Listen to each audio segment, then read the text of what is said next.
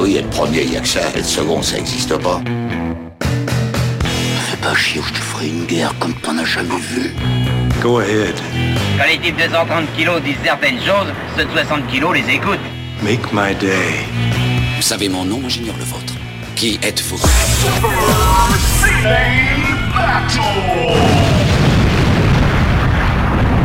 Le second, c'est un con.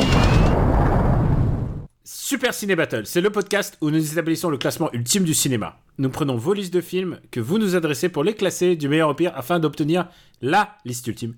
Ceci est notre épisode 133 et si vous nous écoutez à la publication de cet épisode, on vous souhaite une bonne année, tous nos meilleurs voeux et en même temps, à chaque fois que je, je dis ça, je me replonge euh, à ce qu'on disait l'année dernière.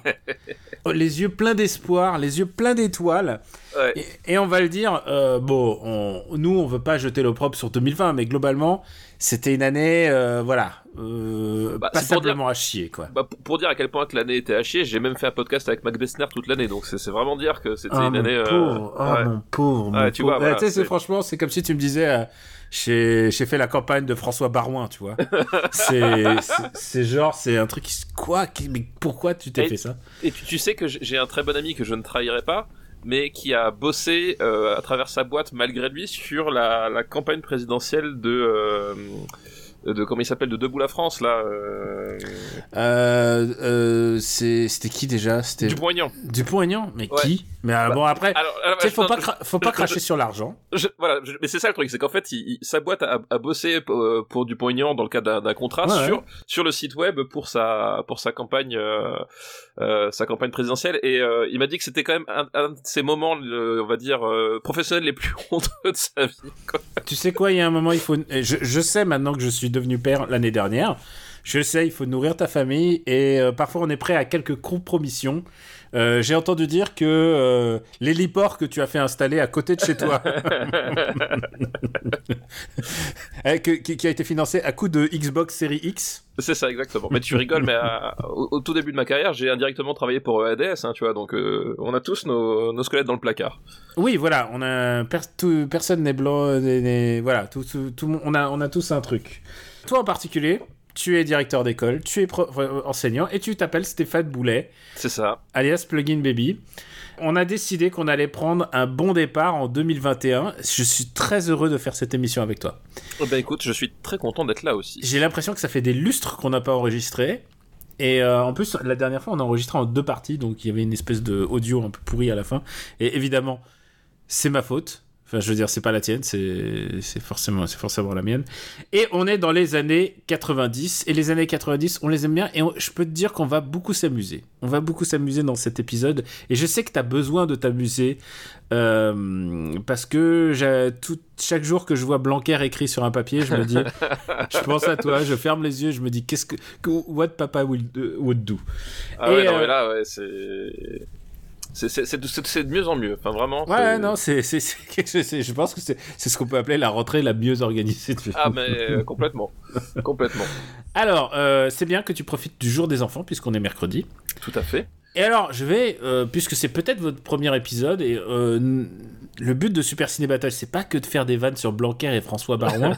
en plus, Barouin m'est venu complètement random, hein, tu sais, un peu comme Eric Wirth. euh, oui, c'est des noms qui arrivent comme ça, voilà. C'est des noms, je sais pas pourquoi ça arrive dans ma tête comme ça. Pour nous faire parvenir euh, des listes, c'est simple, c'est trois films par liste, un titre si vous voulez donner une thématique, et on aime bien les thématiques, enfin moi j'aime bien les thématiques, et lui vu qu'il rigole parfois, donc ça veut dire qu'il aime bien les thématiques que j'ai choisies, et vous les envoyez à supercinébattle.gmail.com. Et on a reçu quelques listes des années 90, là entre temps, j'ai lancé un, on a lancé un appel, on, est, on a basculé sur les années 90, on va y rester un petit bout de temps, et euh, tu sais quoi, puisque c'est le moment de se remémorer et de faire les bonnes résolutions, tout ça, je, me, je pense à l'année dernière, cette année dernière qu'on a, pas, qu'on a passé tambour battant avec un épisode par semaine pour Ouais. arriver à l'épisode 100 pour la nouvelle décennie. C'est vrai, c'est vrai, tout à fait, c'est vrai. Pourquoi on n'a pas fait ça cette année? Je sais pas. Parce que finalement, il y a- le, y a- le confinement a duré moins longtemps que prévu. Voilà. C'est vrai, c'est vrai, il faut, voilà, il faut trouver une chose positive à dire. Euh, merci Stéphane. J'avais sans doute d'autres trucs à dire, d'autres trucs très importants concernant ce podcast. Et évidemment, tu sais, je les ai pas notés. Et donc, du coup, euh, je pense qu'on va les laisser en bonus à la fin. Comme non, mais vraiment, j'avais des trucs que je voulais dire. des- Ah, voilà, je voulais dire un truc important. Il y a un film, il y a un film qui, n'est, qui ne sera pas classé dans cette décennie. Il faudra attendre encore euh, euh, 9 fois 360 jours pour le, le classer. Mais c'est, un, mais c'est un film qui nous a tous unis, un peu toute la France. Euh, et je sais que toi, tu ne l'as pas vu. Et je Oui. sais pas pourquoi que tu n'es pas friand de la filmo de Fabien Antoniente. Bah écoute, disons que ouais, y a mon médecin m'a recommandé euh, d'y aller mollo euh, sur les choses qui me font du mal, donc tu vois, voilà, je, je limite les, les films de Fabien Antoniente du coup. Pourquoi? Ça te fait du mal? C'est quoi? C'est une cystite? C'est. euh, Je sais pas, c'est non, je pense que c'est un peu euh, une défaillance généralisée du euh, du système nerveux, je crois. Alors, tu sais quoi? C'était pas aussi nul que ce que beaucoup de gens auraient pu penser. Non mais non mais ça c'est toi qui dis ça. Mais ton tu, tu, tu as tu as le radar faussé, tu as le radar Tu penses que j'ai le radar faussé à force Si c'est à force d'avoir percuté des, ça, des murs, tu, tu dis, plus- tu dis n'importe quoi en fait, c'est ça que tu veux dire. c'est ça, c'est le mec qui au bout de son douzième accident se, se, se dit bah c'est bizarre, la, la, la voiture elle va plus tout droit, elle tourne légèrement à droite quoi.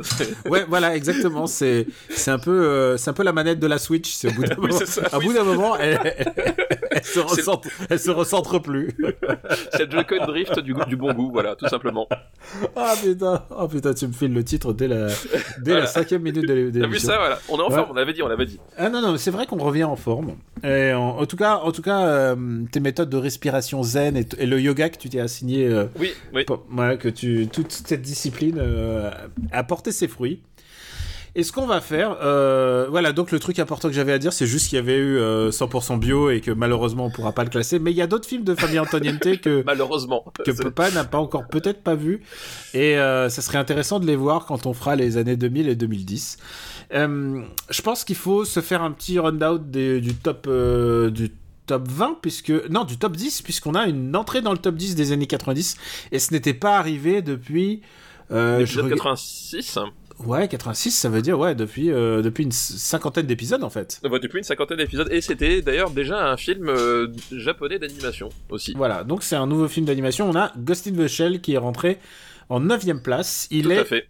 Euh, il est entre l'armée des douze singes et Matrix. Et Matrix, voilà. Ce qui veut dire que Matrix est au bord du, du top 10 quand même. Matrix au bord du top 10, eh oui, eh oui. mais c'est dur les années 90, hein. enfin vraiment faut, faut lutter quoi. Et euh, ouais, non, non, quand tu penses que Porco Rosso est 22e, Hit est 23e, L'Impasse, qu'on adore, 24e. Ouais. non, vraiment, je pense que les 30 premiers, vous pouvez y aller euh, vraiment les yeux fermés. Et, et comme je vois Mononoke qui est 37e, je dirais, j'ai envie de dire, les 40 premiers. Et j'ai envie de dire, quand, quand je vois l'entre de la folie qui est 49ème, j'ai envie de dire les 50 premiers en fait. Smoke est 50 pre- Ouais. et dans les 50 Smoke c'est un film extraordinaire Snake Eyes est 60e Eh oui, eh oui. Que veux-tu moi je me, le remettrai, je, me le remettrai ce soir hein, au Snake Eyes sans aucun Ah bah, problème hein. Sans aucun problème aussi. Euh, 70e JFK je fais les 10 je fais les, je fais les 10 Et ouais, les 10. Vamp- Vampire Eh oui, de Carpenter, 80ème. Con Air, les ailes de l'enfer est 90e et euh, on peut le dire c'est un peu notre euh, c'est un peu notre over the top de cette année là en fait Complètement, presque, presque, complètement.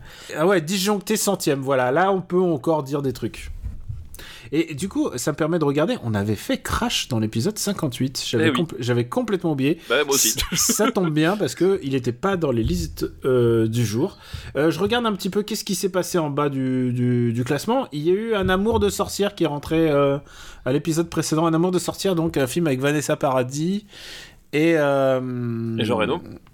Et Jean Reno et ah, attends j'essaye de parce que j'avais retrouvé son nom la dernière fois et ça m'est revenu spontanément. C'est pas Jeanne Moreau, avec non la voix. Oui, Je- Jeanne Moreau, merci. Voilà. Très bonne imitation de Jeanne Moreau. Je, Oui, oui, je a- m'applaudis tout seul. Je On- n'a pas du tout confondu avec Richard Boranger d'ailleurs. Hein, c'est vraiment, c'est. Vraiment là, je pousse, c'était, je, je- je me suis retrouvé, j'ai fait, oh Jeanne, c'est toi, voilà. C'est vraiment- Alors, euh, oui, on a eu Kickboxer 2 qui est rentré euh, euh, sous, sous North Star et Ouais. au-dessus de Power Rangers, le film. Ça, le Power Rangers film, les années films des années 80 qui est quand même au-dessus de Wild Wild West. Donc, ça vous donne une idée de, de, de la qualité. Tu sais, je, le simple fait de voir 214e bouge. Euh, donc un film important de, de ce podcast puisque euh, puisque l'épisode 86 l'épisode 86 86, on a eu l'outrecuidance de faire 45 minutes sur Ophélie Winter figure-toi qu'il y a des gens qui m'ont envoyé encore des films avec Ophélie Winter Ah mais ils en, ils en redemandent, ils en non demandent. mais il y en a encore il y en a encore il y a des gens il y a des gens d'Ophélie plaisir Winter. Oui, et, et c'était très récent. J'aurais dit, regarde, il y a un film avec Coffee Winter que vous avez pas fait. Et donc, sous un amour de sorcière, il y a Homme-Femme Mode d'emploi qui est vraiment nul. Il y a Flubber qui a chié. Euh, Cowboy 2 qui est bon. Cowboy 2. Euh, La ligne verte, qui est la ligne verte, préféré. qui est vraiment un- pour moi un des films, un des films les pires films de l'humanité, et Casino del Paris, qui est un des films que tu détestes particulièrement. Voilà, exactement. Mais euh, bon, entre les deux, je pense qu'ils sont sur la même ligne. Verte. Verte, voilà. Du coup, la ligne. Donc, on va se lancer. Eh ben oui, lançons-nous, on est là Allez, pour ça. lançons pour le premier, pour le première liste euh, de la saison. Prépare-toi. Bah, j'étais prêt dans le ventre de ma mère. C'est ton premier de l'année. Eh oui, bah oui, forcément, il faut bien. Et alors, tu sais que j'aime bien euh, faire euh, tu sais, une petite euh, liste thématique avec, avec un acteur ou une actrice ou un réalisateur ou même un directeur photo, ça nous arrive aussi. Et c'est une liste un peu malicieuse qui va nous permettre de parler d'un de nos vieux démons euh, de Super Ciné Battle. C'est une liste qui nous est envoyée par Alcide. Merci Alcide pour ta liste. Et sa liste s'appelle Everybody Comes to Hollywood. Ou comment Madonna décide, euh, contre tout bon sens, de continuer sa carrière d'actrice. Oh putain, c'est rude pour commencer Et alors, c'est 2021. c'est- c'est que les années 90, hein, parce que faut savoir que euh, elle nous a, elle nous a, parce que j'adore Madonna pour plein de raisons, mais elle nous a sanopé un James Bond quand même. hein. Elle est Euh, pas la oui. seule, elle est pas la seule, elle est pas la seule elle- est pas la responsable. seule, fa- elle est pas la seule fautive, effectivement. Mais ce que je veux dire, c'est que à chaque fois que je, il y avait un truc de sport, enfin, faut que j'en parle, mais à chaque fois que je parlais, il y avait un truc de sport, tu sais, genre euh, fitness euh, avec des trucs euh, électriques, tu sais, sur lesquels tu et il y a de la musique d'aérobic, et à chaque fois, il y avait Madonna qui avec sa chanson là. Another day. Day. Analyze this, analyze this. et à chaque fois, cette, cette, euh, cette chanson et cette période de Madonna en particulier, je l'associe beaucoup au fitness en chambon, quoi. Premier film de cette liste, c'est un film de Warren Beatty. Ah bah oui, forcément. Son mec, son mec de l'époque. Son mec de l'époque. Et un film de Warren Beatty, avec De- Warren Beatty, et j'imagine aussi avec Al Pacino. Avec Al Pacino. Et tu sais quoi? Parce que c'est un film que j'ai vu dans un de mes cinémas fétiches euh, quand j'étais petit, un énorme écran dans le, qui n'existe plus maintenant. Et, et je vais te dire un truc, j'avais beaucoup aimé le film à l'époque. Et, et- et le fait de me replonger un peu dans mes souvenirs, tout d'un coup je me suis dit, mais merde, tous ces putains d'acteurs, parce qu'il n'y a pas que Al Pacino. Il y a Ah bah Dustin oui, oui, non, Hoffman. Il y a Dustin Hoffman, ouais, ouais, tout à Il y, a, il y a vraiment ple- il y a plein de super acteurs et c'est vraiment Warren Beatty qui est sorti. Euh, il, a, il a tout mis dedans. Il a fait un all-in et ça lui a pas rapporté puisque ce film a été un flop. Euh, donc Warren, euh, est-ce que tu veux te lancer dans l'explication? Bah, de toute façon, oui, voilà, le, le, le- pour ceux qui n'avaient pas encore reconnu, bah, c'est tout simplement Dick Tracy. Donc, euh, Dick Tracy, moi je le connaissais Dick Tracy parce que j'ai pas lu le film à l'époque, mais j'avais joué à la putain d'adaptation euh, sur Mega Drive du jeu qui était d'une difficulté euh, complètement euh, complètement débile. C'était une autre époque. C'était une époque voilà, où les jeux vidéo étaient, étaient voilà. Voilà, c'était. euh, Mais ouais, je me, je, je me, je me rappelle. Et du coup, euh, Dick Tracy, euh, si je ne m'abuse, c'est l'adaptation d'un comic book. Euh, même d'un comic strip. C'est Même d'un comic strip, ah bah, c'est un ouais. comic strip et, et, et c'est un comic strip des années 30 euh, à l'époque bah, qui, hum, qui vient avant Batman et c'est vraiment l'époque The Shadow et c'est l'époque où les comic strips sont aussi adaptés en en, en novel, pas en novelas mais en, en émission de radio. Ah oui. Donc, Oui, euh, faut pas oublier, Batman aussi était une émission de radio. Euh, The Shadow, euh, qui est euh, celui qui a inspiré Batman, parce que Batman est une repompe de, de The Shadow, tout ça était, était euh, aussi diffusé en radio. Donc, c'était déjà des projets multimédia à l'époque. Et oui, comme quoi hein, on n'a rien inventé. Et donc euh, Dick Tracy, bah, c'est euh, c'est effectivement, bah, tu, tu l'as dit, un comic strip euh, pré Batman. Donc c'est un c'est un, une sorte de film noir, on va dire. Euh, un petit peu décalé dans, dans son univers puisque euh, voilà il y a des il y a des choses qui sont euh, un petit peu bigger than life notamment le Big Boy Caprice donc Caprice Caprice.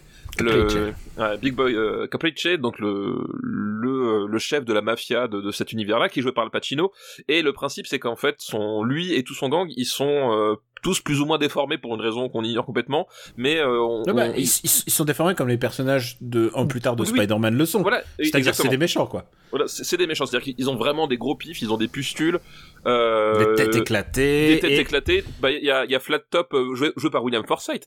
Il y a William Forsythe qui joue euh, Flat Top, donc il y a, qui est un type avec une, une tête en forme d'enclume. Voilà.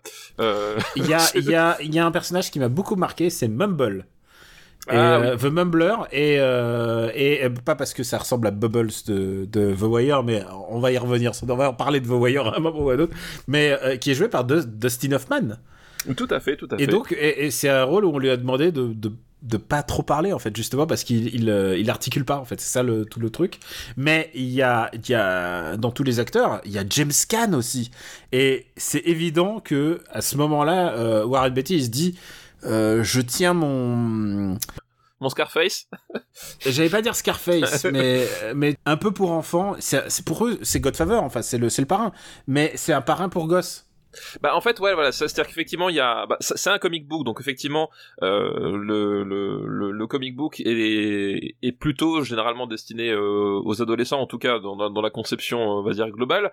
Euh, il y a le, le, personnage du gamin là qui, qui l'accompagne qui qui qui sert en fait finalement à à mettre en valeur le personnage de Dick Tracy puisque c'est le c'est un un gamin des rues et qui va euh, qui va avoir un Dick un peu en, exemple et qui va et qui va être justement ce point de vue un peu comme euh, euh, comme dans pas mal de, de, films justement quand tu te destines aux enfants bah tu mets un point de vue enfantin.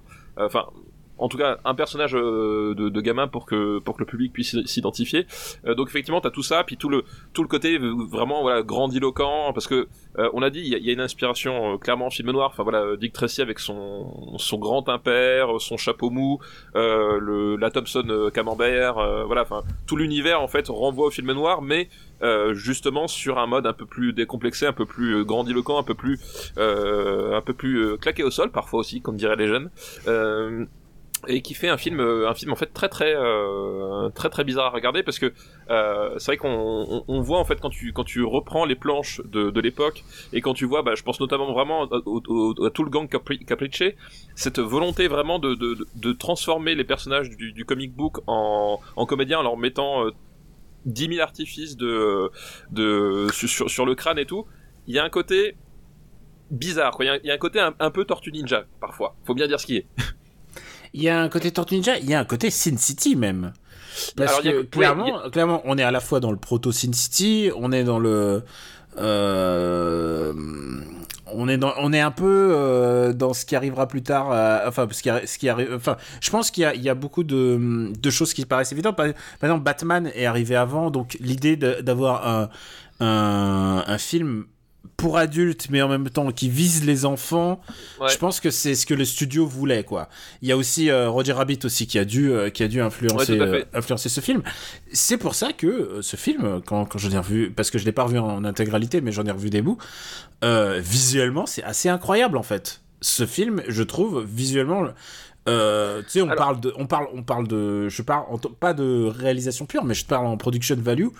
Euh, les décors, les Bah, costumes. c'est- alors c'est ce que j'allais dire. En fait, il y a, y a un peu tout. C'est-à-dire que moi, pour l'avoir revu il y a pas si longtemps, euh, il y a genre 2-3 ans, c'est vrai que le, enfin, tout le côté maquillage, etc. C'est c'est vraiment, enfin, le côté un peu freak en fait. C'est ça l'idée. Hein. Euh, le côté freak show est un peu bizarre parce que bon, tu vois vraiment le le le, le côté latex. Par contre, il y a un truc qui est assez dingue dans ce film-là et qui vraiment, enfin, euh, vaut le détour. Euh, bah tout simplement, c'est euh, Vittorio St- Storaro en fait. Euh, Vi- Vittorio Storaro, si ça vous dit rien, c'est tout simplement le chef opérateur de euh, Apocalypse Now. Euh, donc qui travaille sur ce film-là et qui en fait fait des fait des ambiances euh, visuelles absolument dingues en fait dans, ce film-là. C'est-à-dire que ils- ils prennent le, le parti justement comme ils font un, une adaptation de comic book de faire quelque chose de très coloré. Parce que c'est aussi, la démarcation par rapport au film noir. Euh, le film noir, euh, bah, il est en noir et blanc. Euh, L'idée, c'est à un moment donné euh, reprendre finalement euh, ces codes du film noir, donc avec des, des, des, des choses très contrastées, beaucoup de d'ombres projetées, euh, beaucoup de jeux de contraste. Euh, Qu'est-ce que c'est si on le colore, mais si on le colore façon comic book? Et vraiment, t'as as ce côté euh, coloration de, de, de comic book des années euh, 30, 40, 50, avec des avec des sortes d'aplats, des, des, des- beaucoup de jeux sur les couleurs primaires. Et, euh, Et, et sur le et sur le ce que j'allais dire alors excuse-moi je, je m'y connais moins en couleur, mais, mais sur la couleur négative. C'est-à-dire Oui. ils utilisent beaucoup le, noir, le noir comme, euh, comme référence et comme, euh, et comme effet, en fait. Le noir est utilisé comme effet très régulièrement dans ce film. Ce que Sin City va faire, mais plus tard, mais en- en- avec de l'image de synthèse, en fait. Voilà, exactement. Et donc euh, la, la, la photo de Vittorio Stor- Storaro est vraiment vraiment épatante en fait. Et c'est marrant parce que du coup c'est un truc qu'ont voulu refaire d'autres cinéastes par la suite. Sauf qu'ils ont ils, ils arrivent pas à voir la, la classe de cette photo-là, c'est-à-dire qu'il vraiment il arrive à être dans ce- dans cette espèce de zone très euh, très délicate à atteindre où euh, euh, c'est très saturé, très coloré. Et c'est pas forcément quelque chose qui a l'air très naturel euh, à l'œil, hein, évidemment euh, mais qui est pas euh, complètement outrancé. C'est-à-dire que le- les, cinéastes qui, les cinéastes ou les directeurs de la photo qui sursaturent le- leur image, il y en a eu plein par la suite. Mais là, on est vraiment dans, une continuité. Enfin, on, est, on est quelque part entre, voilà, entre entre ce qui, ce qui, ce qui faisait sur Apocalypse Now et un, et presque même du, du, du Wim Wenders parfois en termes de d'inspiration de lumière en fait. Il y, a, y a vraiment un truc qui est très très particulier, qui fonctionne vraiment très très bien. Et c'est vrai que quand tu le revois et quand tu vois cette lumière apposée au aux costumes parce que pareil les, costumes euh, volontairement trop grands avec euh, des, violets des, euh, grosses rayures des choses comme ça euh, voilà enfin tu sens que le, chef op s'est vraiment amusé avec le, chef décorateur et le chef costumier euh, pour donner un univers singulier euh, qui euh, qui fonctionne en fait euh, assez bien c'est à dire que ça fait ça fait euh, ça fait ni années 80 ni années 90, ça fait pas années 40 non plus, il y a vraiment un truc, euh, une patte très très unique, euh, et qui, euh, qui moi, quand je l'ai revu, moi ça m'a surpris, je me suis dit, putain, euh, oui, le côté bonbon finalement du, euh, du film se retrouve là, mais ça fonctionne encore parce qu'il y a vraiment un, un- un super équilibre, une, une super recherche en termes de, en termes de lumière et parfois de, parfois de cadrage aussi. Et tu sens que tu sens qu'à ce niveau-là, euh, le- la bonne intuition de Warren Beatty, finalement, c'était de laisser euh, bosser euh, Vittorio Storaro, en fait. Euh, je pense qu'il y a vraiment beaucoup de lui, en tout, cas en, en, termes de mise en scène évidemment, mais en termes ne serait-ce que de voilà de cadrage et de et d'implémentation lumière, tu sens qu'il a vraiment eu euh, la- une liberté qu'il allait vraiment. Il s'est dit, bah, c'est un des points forts de mon film. Comme on l'a dit, il a, réuni un super casting aussi. Enfin, il, avait réuni les, les mecs qu'il fallait euh, pour pour faire un, un, super film et il les a laissés bosser. En tout cas à ce niveau-là, quoi. Maintenant, est-ce que tu l'as vu plus récemment que moi, du coup, est-ce que tu aimes ce film? Alors, bah, c'est le problème, c'est que euh, pour l'avoir revu, donc il y a y a vraiment un côté euh, un côté potentiel gâché absolument monstrueux en fait. C'est que ça aurait pu, enfin voilà, ça aurait pu être un film extraordinaire et il y a beaucoup de détails qui font que beaucoup, hein, Ouais, qui vraiment font beaucoup. que qui font que ça ça foire. Ouais, c'est c'est vraiment hallucinant parce que euh, parce que pareil, le, film est monté par Richard Marx. Richard Marx, c'est le euh, qui, qui qui avait bossé lui aussi sur Apocalypse Now, sur le montage d'Apocalypse Now. Enfin, tu vois, c'est genre le il y a vraiment un, un- un- une, une équipe euh, euh, artistique folle derrière ce film-là. Et, euh, et en fait, il y a beaucoup de choses qui s'écroulent. La première chose, enfin honnêtement, c'est la façon dont Al Pacino est dirigé.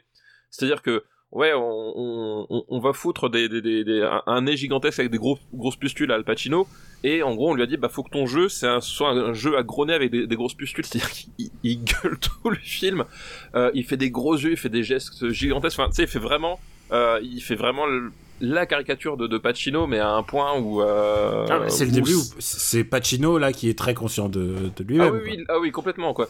Euh, donc t'as ça, t'as le, t'as le fait que le, le, le personnage de, de, de, de Dick Tracy de Warren Beatty, en fait, il est pas super intéressant parce que justement, il, il, il, il- Il est non. juste, il est juste héroïque. C'est C'est voilà. C'est ça, il, il- il- c'est un personnage qui, qui a, qui a, qui a aucune dimension en fait. C'est-à-dire qu'il il- il est là, il évolue dans, il évolue dans, dans le décor et il est tout le temps, enfin.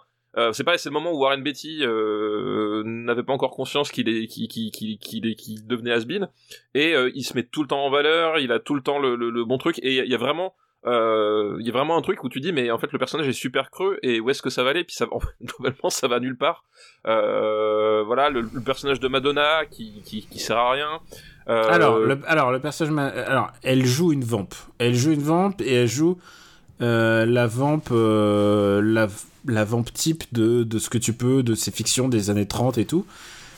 Pour ce qu'elle a à faire, je trouve que c'est pas nul, mais elle en fait euh, des kilotonnes. Enfin, de mes souvenirs, mais, oui, mais en fait le principal problème c'est même pas tant elle. Bon, alors après c'est pas une très grande comédienne, mais c'est même pas tant elle. C'est surtout que elle a effectivement elle a pas grand chose à jouer. C'est-à-dire qu'effectivement elle est dans un personnage de vamp de femme fatale, mais qui, comme le personnage de Dick Tracy, euh, elle reste dans l'archétype sans, sans l'incarner en fait. C'est-à-dire Mhm. qu'ils ils- ont juste un postulat de départ, ils en changent pas. Et euh, tu vois, elle a pas vraiment de motivation, elle a pas, elle a pas à s'affirmer. Enfin, il y a vraiment un truc, euh, il, il- tout est, il y a tout un pan de l'écriture qui est complètement creux et qui s'écroule. Et, euh, et derrière, voilà, pareil, la, le film a, il y a aucune séquence vraiment marquante. Enfin, il y a, il y a vraiment un, tu, tu, dit encore une fois, tu vois vraiment tout le boulot de l'équipe artistique, mais en termes de mise en scène, il y a un truc euh, incroyablement poussif dans ce film-là, quoi. C'est qu'il n'arrive pas, il arrive pas à faire que la sauce prend. T'arrives pas, t'arrives pas à croire aux situations, t'arrives pas à croire aux personnages. Et t'as un côté un peu démonstration de, de, de, Warren Beatty qui, voilà, qui, qui se dit, ben, je vais, qui- il sent le truc. C'est-à-dire, effectivement, on est après Roger Rabbit, on est après euh, le Batman de Burton, on est euh, en 1990, donc on, on- il sent qu'il y a un truc à jouer. Voilà, il, il est, ça, il le sent bien, il est très malin. Mais euh, ce qui- ce qu'il en fait, c'est, bah, ça, ça fonctionne pas, quoi. Et c'est un film qui, qui, qui est vraiment pas intéressant à suivre, quoi. Tout simplement. Et euh, j'ai revu un extrait où Madonna chante avec son pianiste. Tu sais qui fait le pianiste en fait, je me rends compte? Non, je me rappelle pas. C'est Mandy Patinkin. Ah oui, mortel non, mais vraiment, vraiment, J'adore cet acteur, Mandy Patinkin. Mandy un- Patinkin que vous connaissez sans doute parce que il a joué euh, son Inigo Montoya Inigo Montoya et, et qui, euh, qui joue aussi le, le personnage de Saul Berenson dans, dans Homeland. dans Homeland, qui est le personnage le plus intéressant de Homeland. hein. Ah bah complètement, bah, c'est le personnage euh, clé de Homeland quoi. Je t'ai vu, euh, je t'ai vu tweeter un jour où tu disais que tu as regardé la première saison avec avec ta femme, ensuite Oui. tu as tu as skippé la deuxième et la troisième. C'est ça, pour passer directement à la 4. Direct à la 4 parce que tu sais que moi j'ai arrêté genre j'ai regardé le premier de la deuxième et j'ai fait non je, Eh ben- je, peux, je peux plus. Enough. Enough of this shit. Euh, pour moi il y a pour moi déjà ça ça a sauté le, le requin comme on dit. Euh, dès le milieu de la première dès le milieu de la première j'étais plus dedans. Bah en fait, c'est pour revenir à Homeland, c'est un peu le problème, c'est-à-dire que le la saison 4, c'est c'est presque un, un hard reboot. Euh, en gros, ils se débarrassent des principaux problèmes de, de, de la saison 1, 2, enfin 1 et surtout 2 et 3. Euh, et ils font un hard reboot vers un- vers quelque chose en fait de qui, qui est quand même vachement ah c'est un vrai tenu. reboot c'est à dire il y a d'autres persos et Non, tout ça y a- en fait, bah, tu conserves le personnage de, de, de, de Carrie Mathison et le personnage de, de euh, donc joué par euh, Claire Dance et le personnage de, de Saul Berenson joué par Mm. euh, Mandy euh, Patinkin. Euh, mais globalement, tous les autres personnages autour, ils sont, ils sont soit dégagés ou, ou soit, euh, soit ils, se- ils se déprésentent avant, mais c'est pas très important de les connaître avant. Et finalement, le- le- le- l'histoire, elle, tu peux la prendre quasiment de, de- depuis la saison 4. Et, euh, et en fait, les meilleures saisons sont les saisons 4, 5, 6, du coup. ah d'accord ok 4 ah il- c'est allé jusqu'à 6 Vous savez, même jusqu'à 7, je crois. 7 ou 8, je sais plus. Euh, Ah, pas- j'ai pas vu les dernières, mais en fait, euh, euh, en gros, tous les trucs qui fonctionnaient bien dans la, dans la saison 1, bah, tu les retrouves, mais puissance, euh, puissance 10 dans les saisons 4, 5, 6, qui sont, euh, je trouve, vraiment chouettes, en fait. Bon bah écoute, peut-être un jour, mais tu sais, j'ai déjà beaucoup de séries à voir, notamment je suis en train de regarder la saison 4 de, de The Wire, il me reste plus qu'un Je seul épisode. j'ai jamais vu, c'est bien. Ah là là là là, la quatri- Honnêtement, la quatrième, je pense que c'est la saison la plus triste. Ah bah, c'est parce qu'elle parle d'éducation, c'est pour ça. C'est parce qu'elle parle d'éducation, et contrairement aux petits-enfants de Savoie, euh, les enfants de The Wire, ils n'ont quasiment aucun espoir. Ils en ont pas beaucoup non plus en Savoie, tu sais. Euh, je sais pas. Non, honnêtement, honnêtement, comparé à The Wire, euh, tu sais quoi, il y a, y, a, je me, il y a plein de petits détails dont je me souvenais pas, et je me souvenais pas euh, de la mère d'un des, garçons qui l'oblige à aller, aller, à aller vendre de la drogue, Ah Et- oui. qui est une espèce de, qui, ah là là, je, je- je- en fait, mon, point de vue, en fait, à chaque fois, je change sur les personnages parce que je sais un peu ce qu'ils vont devenir et leur motivation. Et il y a des personnages qui ont, qui ont aucun, ce que j'appelle le redeeming, c'est-à-dire ils ont aucun, euh, il y a rien qui peut les sauver, il y a rien qui va les sauver. Et il y en a deux personnages en particulier, c'est la mère de ce mec-là. euh, qui oblige euh, son fils à aller euh, qui oblige euh, aller euh, à aller, à aller dealer parce qu'elle veut s'acheter des manteaux en fourrure. Elle veut garder son train de vie parce que son mari dealer il est en prison. Et le deuxième personnage auquel je trouve aucune circonstance atténuante, c'est le flic qui vole de l'argent à tout le monde. C'est vraiment le sale, vraiment le. Il y a un flic corrompu quoi. Et euh, même. euh, Mais ça, c'est la fiction. Les, les- les policiers non. corrompus, ça n'existe pas. et ce qui est génial, c'est que McNulty, qui est flic aussi, il le dit, il le dit. Eh, tu sais quoi, tu récoltes pas, tu récoltes pas de la merde comme ça si t'es pas un merdeux. et, et tu sais quoi, euh, moi je, je pense qu'il faut se. euh, Si tu vois McNulty dans un camp, il faut se, se mettre dans le camp de McNulty. Complètement, complètement. Bon, écoute, Dick Tracy, on va pas. On, va, on, a, on a beaucoup parlé déjà de Dick Tracy. On va, on va le classer, hein, je pense. Hein. Effectivement, on va classer Dick Tracy. C'est. Euh, c'est. T'as raison en fait, parce qu'en fait, il y a un truc qui est important, je pense, c'est de voir ce film comme, euh, comme un moment dans la, dans la carrière de, de Warren Beatty où il s'est cru, il s'est cru tout permis. Ouais, bah oui, oui. Euh, il, a- euh, bah, il joue son Vatou, donc euh, on, on peut trouver ça admirable, mais le problème c'est que euh, en termes purement cinématographiques, bon, c'est pas, voilà, c'est c'est raté quoi. C'est pas parce que à un moment donné tu fais un, un truc un petit peu, euh, un petit peu audacieux machin ou un petit peu hors, hors norme que il a forcément voilà, ça, ça réalisé. Il, a réalisé euh, Reds juste avant, qui parle de la, qui parle de la révolution russe. Mais euh, bon, c'est un film un peu holly- hollywoodien. Mais encore une fois, euh, encore une fois avec Vittorio Storaro. Oui, avec Donc, Victor euh, Storaro, ouais. Mais bon. Et Dick Tracy qui n'a pas, qui d'abord a été bénéf- bénéfique contrairement à je, je regardais, hein, il a rapporté Ouais. plus d'argent qu'il a coûté. Euh, le seul truc c'est que euh, c'est à ce moment-là euh, Disney qui avait produit le film se sont dit est-ce que ça valait le coup pour notre image? Parce que le film a été bénéfique mais mais ça euh, ça a été l'objet de moqueries. Est-ce que ça valait le coup d'investir Ouais, autant bah, d'argent là-dedans quoi? Et puis bah globalement quand tu vois la carrière de cinéaste de Warren Beatty, la réponse que tout le monde a apporté à la question c'est bah non ça valait pas le coup parce que il a refait un film derrière et, et puis après c'était terminé quoi. Euh, écoute, j'en vois deux, mais je connais pas les, je connais pas les deux. Je, le Bu- Bulworth, je connais pas. C'est, je connais pas Bulworth et derrière il a fait Love Affair. Super. Love Affair, Love, ah Aff- oui mais oui ouais exact. Love ouais. Affair dont on pourra reparler puisqu'il le joue avec sa femme euh, Annette Bening, sa femme de l'époque, je sais plus. Mais surtout, il s'inscrit dans euh, ce dont on parlera un jour, c'est tous ces films érotiques euh, un peu, un peu sirup, euh, pas sirupeux, mais plutôt genre un, un peu, un peu cul euh, des années 90 parce qu'il y en a beaucoup. Et, et, ben- et d'ailleurs, bah, justement, c'est l'objet du, du, du- de l'épisode euh, du, du podcast Discordia qui est sorti en début d'année, qui revient De notre ami François Co. de notre ami François Co Et notamment, ben écoute, qui, j'ai- voilà, commencé à l'écouter et euh, voilà, il y a et qui revient sur bonne, il y a des, il y a des très bonnes analyses, vraiment. Voilà. euh, Je, je, c'est vraiment. si Alors, vous voulez- ce qui c'est est- long, ce mais qui n'arrive euh, pas souvent à François Co, hein, faut dire ce qui est, parce qu'il est, Non, non, souvent alors à côté faut- de la plaque. il hein, faut le vraiment, dire, c'est euh, plutôt les autres personnes qui, c'est pas, c'est Voilà, pas lui, voilà, hein, c'est- c'est c'est pas lui effectivement. C'est euh, comme voilà. quand vous nous écoutez, vous vous dites mais putain ce mec savoyard là c'est pas possible. Rendez-nous le mec là qui analyse euh, qui analyse euh, là. Non mais blague à part, voilà. Écoutez Discordia et puis notamment c'est- cet, cet épisode consacré ben, au, au thriller érotique des années Thriller, 90. Et Euh, un jour on va un jour on va y passer hein, Ah tu bah, sais. on a déjà fait quelques-uns, mais effectivement on, on va y passer un jour. Bon bref, Ouais non mais il y en a beaucoup, Euh, Dick Tracy, où est-ce qu'on va le mettre Euh, Allez on descend tout de suite, on descend, on descend, on descend mais pas trop quoi. euh, Tu vois je trouve ça mieux que Roméo plus Juliette. c'est où Roméo plus Juliette? 160. C'est mieux que Beethoven et c'est mieux que Batman et Robin. Ok, ça je, te- ça je te suis. Euh, Maintenant, maintenant est un film ridicule, Ah, Nicky. Larson. un film ridicule, Waterworld, Nicky Larson. Écoute, euh, Je trouve qu'il y a quand même. Écoute, moi je le mettrais juste au-dessus du cinquième élément. Et sous écoute, ça, ça me va, ça me va très très bien. Dick Tracy, hop, Voilà. c'est bon, c'est parti. Dick Tracy. Alors, tu le devines pour le film sur Dick Tracy est maintenant 148e euh, entre Kirikou et le cinquième élément. Euh, Kirikou est la sorcière, je précise. Et euh, puisque tu l'as compris, c'est une liste thématique. Le deuxième film, c'est aussi un film avec Madonna qu'on n'a pas trop écorché pour l'instant, hein, parce que c'est pas Bah, sa faute. C'est pas sa faute. Elle- dans- Dick Tracy, honnêtement, elle, elle est là parce que ça, en plus c'était c'était un bon moyen de de vendre le film. hein. Je veux dire, Madonna en, en 1990. en, en euh, robe, en robe fourreau, euh, voilà, Voilà. Honnêtement, tu sais quoi, voilà.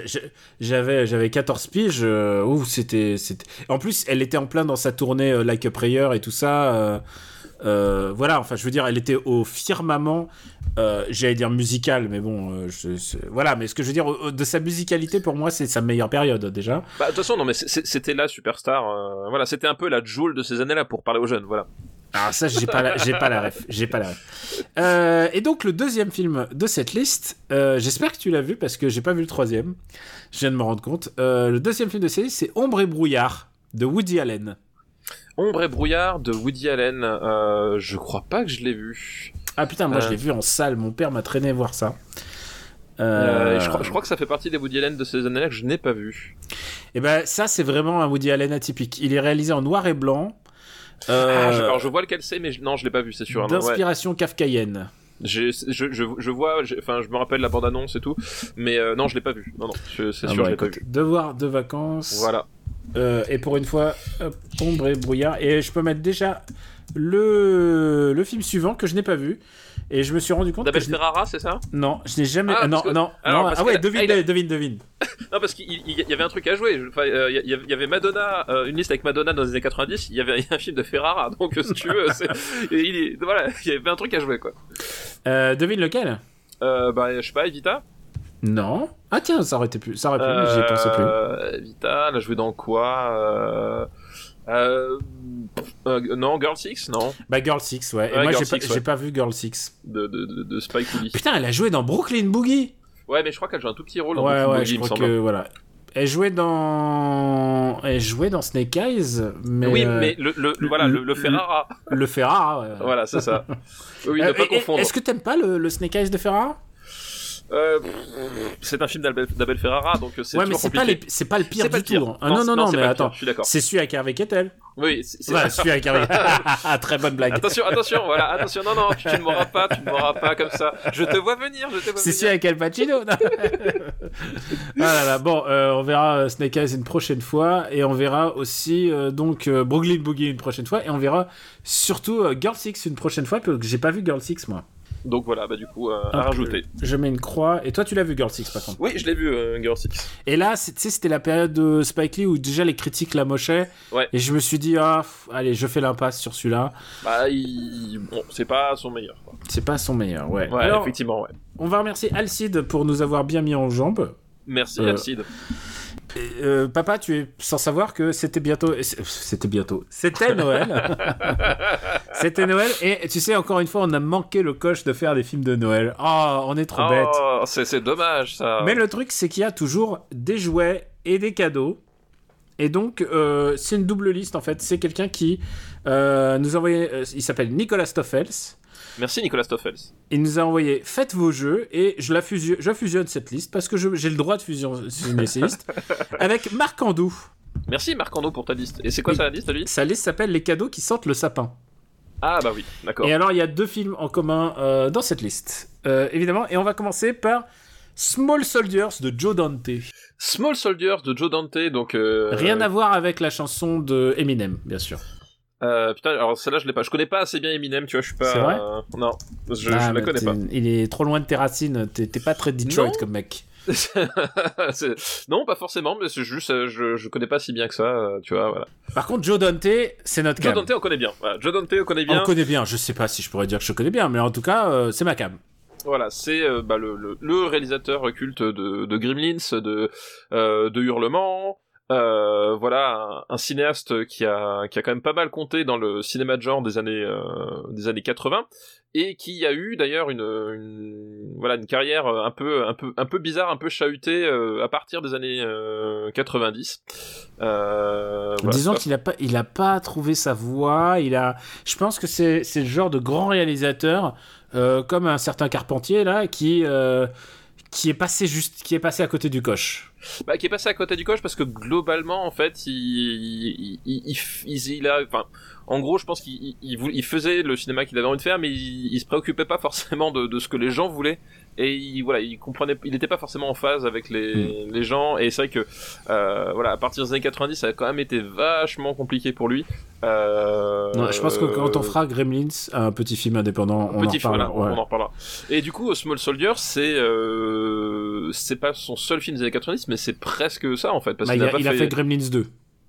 Ah oui, c'est vrai, c'est 91, c'est ça, Gremlins 2, Ouais. euh, ou 90 même. Et il a exact. fait, euh, et il a fait euh, Matinee avec de John Goodman Oui. que je ah oui, n'ai pas vu. ouais, que je n'ai pas sur vu. Florida Beach, ouais, exact. C'est bien. voilà, donc mais euh, ouais, c'est pas mal, c'est pas mal. Euh, oui, c'est, c'est, mais du coup, ouais, c'était vraiment le début des années 90. Après, ça a été vraiment compliqué, et il est revenu justement. euh, Small Soldier, en fait, c'était le, le film un peu qui a, euh, qui devait faire revenir euh, Joe Dante, puisque on, on Joe Dante revient à des créatures minuscules. Ben, c'est un peu ce qui a fait sa, un peu ce qui a fait sa, sa renommée, et euh, et c'est un peu ce qu'on, ce qu'on attendait finalement de ce, de ce film-là. Et euh, donc parce que l'idée c'est que euh, c'est une histoire de jouets. Euh, donc de, de jouets, de, de figurines, euh, voilà, de, de, figurines de small soldiers, donc de figurines euh, militaires, qui en fait vont prendre euh, vont prendre vie, enfin, enfin pas de façon fantastique, mais c'est une histoire de, de microprocesseurs, de programmation informatique. Et du coup, en fait, c'est, enfin, je crois que le pitch c'est que c'est un magasin de jouets sur le déclin et ils décident d'inventer une, une, une, nouvelle gamme de, de, de jouets intelligents euh, pas connecté à l'époque, mais intelligent. Donc avec des, façons comme, les comme les poupées, voilà, qui, qui réagissent et, qui parlent. Donc ils, mettent un microprocesseur ou des circuits informatiques. Mais le problème, c'est qu'effectivement, euh, ça va aller un peu plus loin que ça. Ils vont prendre leur indépendance. Comme on dit en anglais, ils sont sentient. Ils sont ils sont d'une capacité de sentience. Voilà, exactement. Et euh, voilà. Et du coup, les choses vont déraper parce que les, bah, ce sont, ce sont des soldats qui vont euh, finalement euh, vouloir prendre le contrôle de la, de la petite ville dans laquelle se situe le, magasin. Et alors, c'est pas que des soldats parce que c'est ça le twist, c'est que il y a aussi les, il y a aussi une, si je me souviens bien, il y a une, une race pas d'extraterrestres. C'est quoi le, ce qui en, ce qui est en face? Je sais pas ce que c'est. Oui, c'est des. Euh, euh... Ils, sont, ils sont bizarres. Il y en a qui sont insectes. Il y en a qui sont. Ouais, puis il y en a, qui, y en a qui, qui, qui Ah, il y en a qui a gorgonite. Voilà, les gorgonites. Voilà, c'est les voilà. gorgonites. Voilà, c'est ça. Et... Exactement. Je me plus le nom. Ouais. Et en gros, euh, il y a une race, euh, une race qui est pourchassée par ces soldats. Enfin, qui c'est les soldats en fait, euh, incarnent les gentils en jouet, mais une fois qu'ils sont en vrai, ils incarnent les méchants. Et les il, y méchants, un, ouais. il y a un renversement de code, c'est-à-dire les monstres deviennent les pourchassés. Tout à fait, c'est ça. Et euh, je pense que c'est euh, de la part de Joe Dante, euh, bah, c'est évidemment volontaire parce que le but chez lui toujours est un peu de, de secouer comme on le comme on l'a déjà vu, pas, pas dans ce podcast parce qu'on l'a pas encore fait, mais Gremlins, Mhm. mm -hmm. c'est de prendre quelque chose et de décaler un tout petit. Ça, c'est, je pense que c'est ça le, qui caractérise son style Joe Dante, c'est de décaler un tout petit peu le truc pour que ça ait l'air un peu weirdo. C'est-à-dire que là, en l'occurrence, les, les, les Gorgonites, ils ont vraiment des têtes cheloues. Et les soldats, naturellement, tu te dirais, ah, c'est G.I. Joe, c'est eux les bah, héros. Oui, c'est les soldats, puis ils sont, enfin voilà, c'est les soldats euh, façon euh, caricature américaine avec les, euh, les, les mâchoires très carrées, les muscles énormes, euh, les coupes de cheveux, euh, les, les, les, coupes de cheveux, voilà, iroquois, etc. C'est sa manière de faire son Starship Troopers, mais avec des jouets. C'est ça, complètement. Bah, c'est un truc d'ailleurs qui va, euh, qui qu'on va retrouver dans la carrière de de Joe Dante, puisque quand il va faire justement les, les, la série Master of Horror, il va faire l'épisode Homecoming avec euh, en fait des, des, soldats de la guerre d'Irak qui reviennent à la vie et qui euh, et qui reviennent aux États-Unis en fait et les gens se demandent pourquoi. Enfin voilà il y a, y a, souvent euh, souvent chez Joe Dante un sous-texte politique qui, qui, qui, se cache. Et là il, enfin, là il se cache encore moins que les autres puisqu'effectivement on, on va prendre des super soldats bah, voilà à un moment donné il y a, y, a, y a, un discours du, du, du, du, chef soldat devant le drapeau américain etc façon le, le le film Mmh. Euh, et à mon avis, c'est pas euh, inoffensif non plus. Euh, où justement les méchants et euh, les méchants et les monstres de l'histoire, ce sont les, les, soldats américains, quoi. il faut quand même dire un truc, c'est que y a, je pense que c'est ça en fait le truc, c'est que c'est moins moins noir que Gremlins. Ah beaucoup, oui, oui, c'est moins noir. Mais peut-être plus politique. C'est ça. C'est ça, effectivement. Et je trouve que justement, à ce, à ce sujet-là, je trouve que le film réussit en fait. C'est, euh, je veux dire, c'est assez malin de, de caster des mecs. Alors, il y a Ernest Borgnine dans les. Et, et, tu connais mon amour pour Ernest. Forcément. Il y a Ernest Borgnine dans les voix des militaires, mais euh, il, y a, hum, il y a Tommy Lee Jones en militaire. Enfin, vraiment, il, genre, il, le casting est super. Et il y a la très jeune Kirsten Dunst, Kirsten Dunst aussi, effectivement, ouais, qui, qui joue le, qui joue un des personnages humains principaux, quoi. Et qui joue euh, les, les enfants, en fait. Ouais. Alors honnêtement, je trouve ça assez rigolo de voir. Ça, ça, je rappelle que c'est un film et ne prenez pas cette phrase hors du contexte, mais de voir des, des, des jouets brutaliser des enfants, je trouve ça toujours assez rigolo. et en fait, je crois que c'est un truc qui. Il y a Tolstoy, mais tu te souviens dans le, le mystère de la grande pyramide aussi, il y a un truc avec les gâteaux qui viennent torturer Watson. Oui, ouais, vrai, ouais. Et il y a un truc de quand c'est des tout petits trucs qui viennent se rebiffer, c'est très même dans Akira, il y a ça quoi, les jouets qui t'attaquent. Oui, la, la, la, la je crois que c'est ouais. c'est vraiment un truc que, qui est vraiment un retournement de code assez intéressant et que moi il me fascine quand je le vois. Euh, Est-ce que tu aimes bien ce film? Avec Bruce Dern si vous voit enfin vraiment le casting des ah oui voix, oui exact ouais, exact c'est incroyable Écoute, c'est un film que euh, que j'aime bien. En fait, c'est un film, c'est-à-dire que je, je je, vois le, je vois tout le truc, bah, tout ce qu'on, tout ce qu'on a parlé, le retournement de situation, le, euh, tout, tout ce côté-là, euh, et que je trouve assez intéressant. Après, le problème que moi j'ai avec, le film là, c'est que je trouve qu'il, pour ce qui, justement, ce qu'il propose et tout cet aspect-là, je trouve que c'est un film qui aurait pu être beaucoup plus méchant en fait euh, avec tout avec les avec les personnages avec, avec les euh, militaires.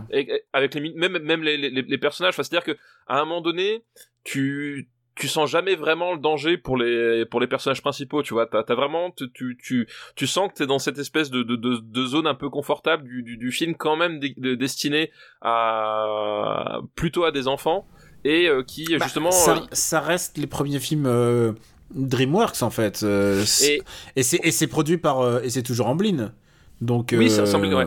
Et, et, justement, et, et, ça manque de, de, la de la de la méchanceté qu'il y avait dans dans Gremlins en fait justement. C'est que euh, Gremlins arrivait à avoir un ton qui soit euh, on va dire semi-familial parce que ça, ça, reste quand même des monstres effrayants, etc.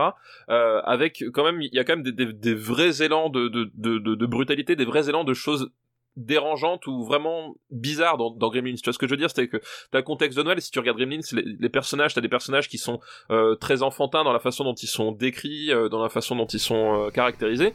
Euh, mais à côté de ça, t'as des, des, des vrais pics de brutalité, de d'absurdité ou de ou de trucs vraiment dérangeants ou d'horreur, le côté l'araignée gremlin, c'est tout. Enfin, et voilà, t'as vraiment tous ces pics là qui font qu'à un moment donné justement tu t'as t'as ce qu'on a voilà t'as ce côté poil à gratter en fait.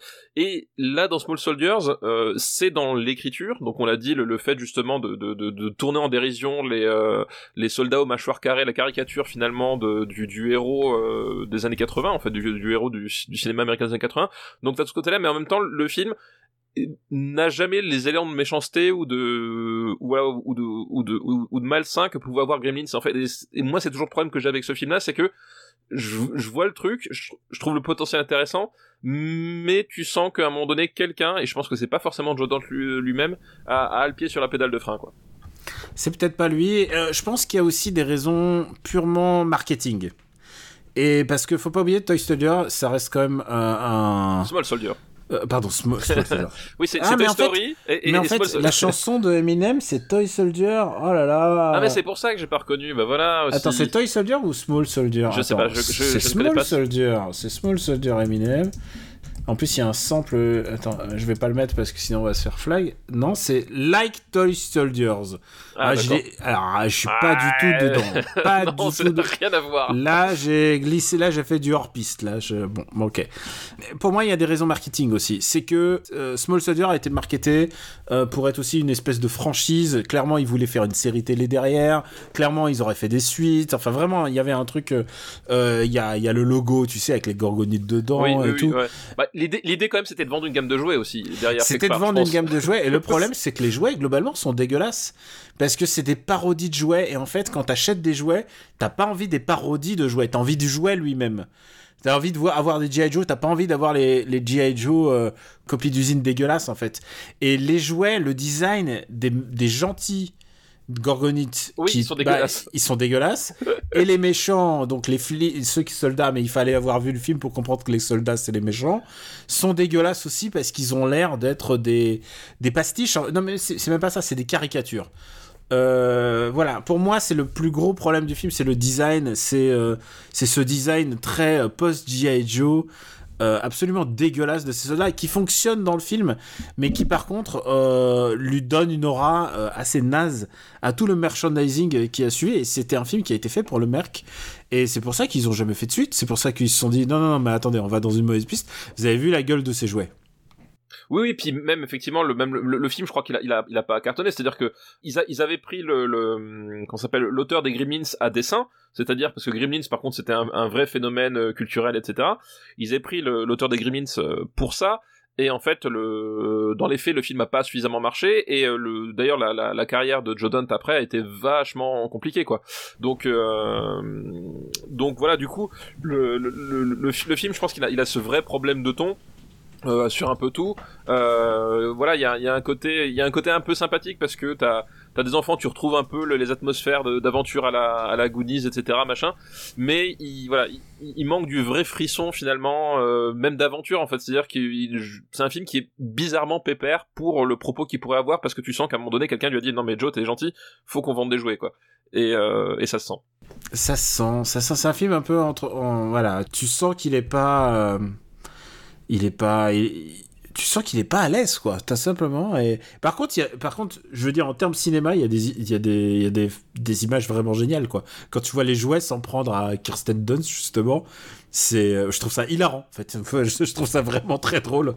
Euh, donc euh, c'est pas, c'est pas nul, hein, mais c'est juste que c'est, Bah, c'est voilà, c'est voilà. pas nul, mais ça, euh, ça, ça atteint jamais le, le potentiel. En fait, tu, tu, c'est un film où tu passes ton temps à te dire, où tu vois le potentiel, où tu dis ah ouais ça, ça pourrait être cool, et à chaque fois c'est un peu moins cool que ce que euh, ça pourrait être. Quoi. Voilà. Où est-ce qu'on va le classer, ce truc un peu moins cool? Parce que je pense qu'on va, on va le classer. Euh, où est-ce qu'on va classer? Ben écoute, écoute, écoute, écoute. Euh... Ah, déjà, est-ce que c'est mieux que Dick Tracy? Oui, c'est mieux que Dick Tracy. Est-ce que c'est Euh. mieux que Airbud? Ah oui, c'est mieux que Airbud. euh, Est-ce que c'est mieux que South Park, le film? Euh, je préfère ça. ça Alors je- maintenant, attention. C'est mieux que Donnie Brasco. Euh, bah, J'avais pas où ça. Est-ce que c'est mieux qu'Independence Day? Euh, il est où Independence Day Il est 135e. Ah, écoute, j'ai plus d'affection pour ça que pour Independence Day, ouais. Parce que Independence Day, en, ter- en termes de critique de l'armée américaine, je pense que c'est un peu moins pertinent. Alors, eh, eh ben, si c'est quoi Je pense que les deux se valent. Parce que si Euh. tu regardes la critique de l'armée américaine dans Independence Day, elle est genre, elle touche pas sa cible, et je pense que c'est le cas de Small Soldier aussi. Ah, je pense. Oui, oui, non, mais c'est. Parce que les gens, ils ont pas compris qu'Independence Day, euh, ça se moquait. Parce que c'est ça, euh, c'est pas premier degré, évidemment que c'est pas premier degré. Ah, je suis pas sûr, hein, Independence Day. hein. Bah voilà, c'est ça, et c'est la même chose que Small Soldier. Independence Day, c'est, c'est comme, je, je, je pense qu'il y a un vrai problème de compétence, en fait, pour, pour, pour arriver à cette, à cette conclusion, quoi. Parce que autant, tu vois, euh, autant Small Soldier, ça marche pas, mais tu vois le truc, c'est, limpide.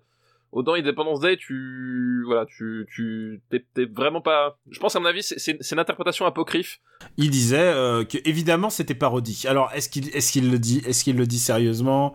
Est-ce que euh, machin tout ça? On, on saura pas. Mais moi c'est l'interprétation que j'en ai. Euh, Vas-y, fais une proposition. Est-ce que c'est mieux qu'Adam's Family? Est-ce que c'est mieux que Didier? Je pense pas. Euh, non, non, non. Moi, je le mettrais, euh, bah, euh, entre King of New York et Hamlet. Ok, go go go, bah, pas de problème. Small Soldiers, like a tall soldier. c'est ça. Small Soldiers.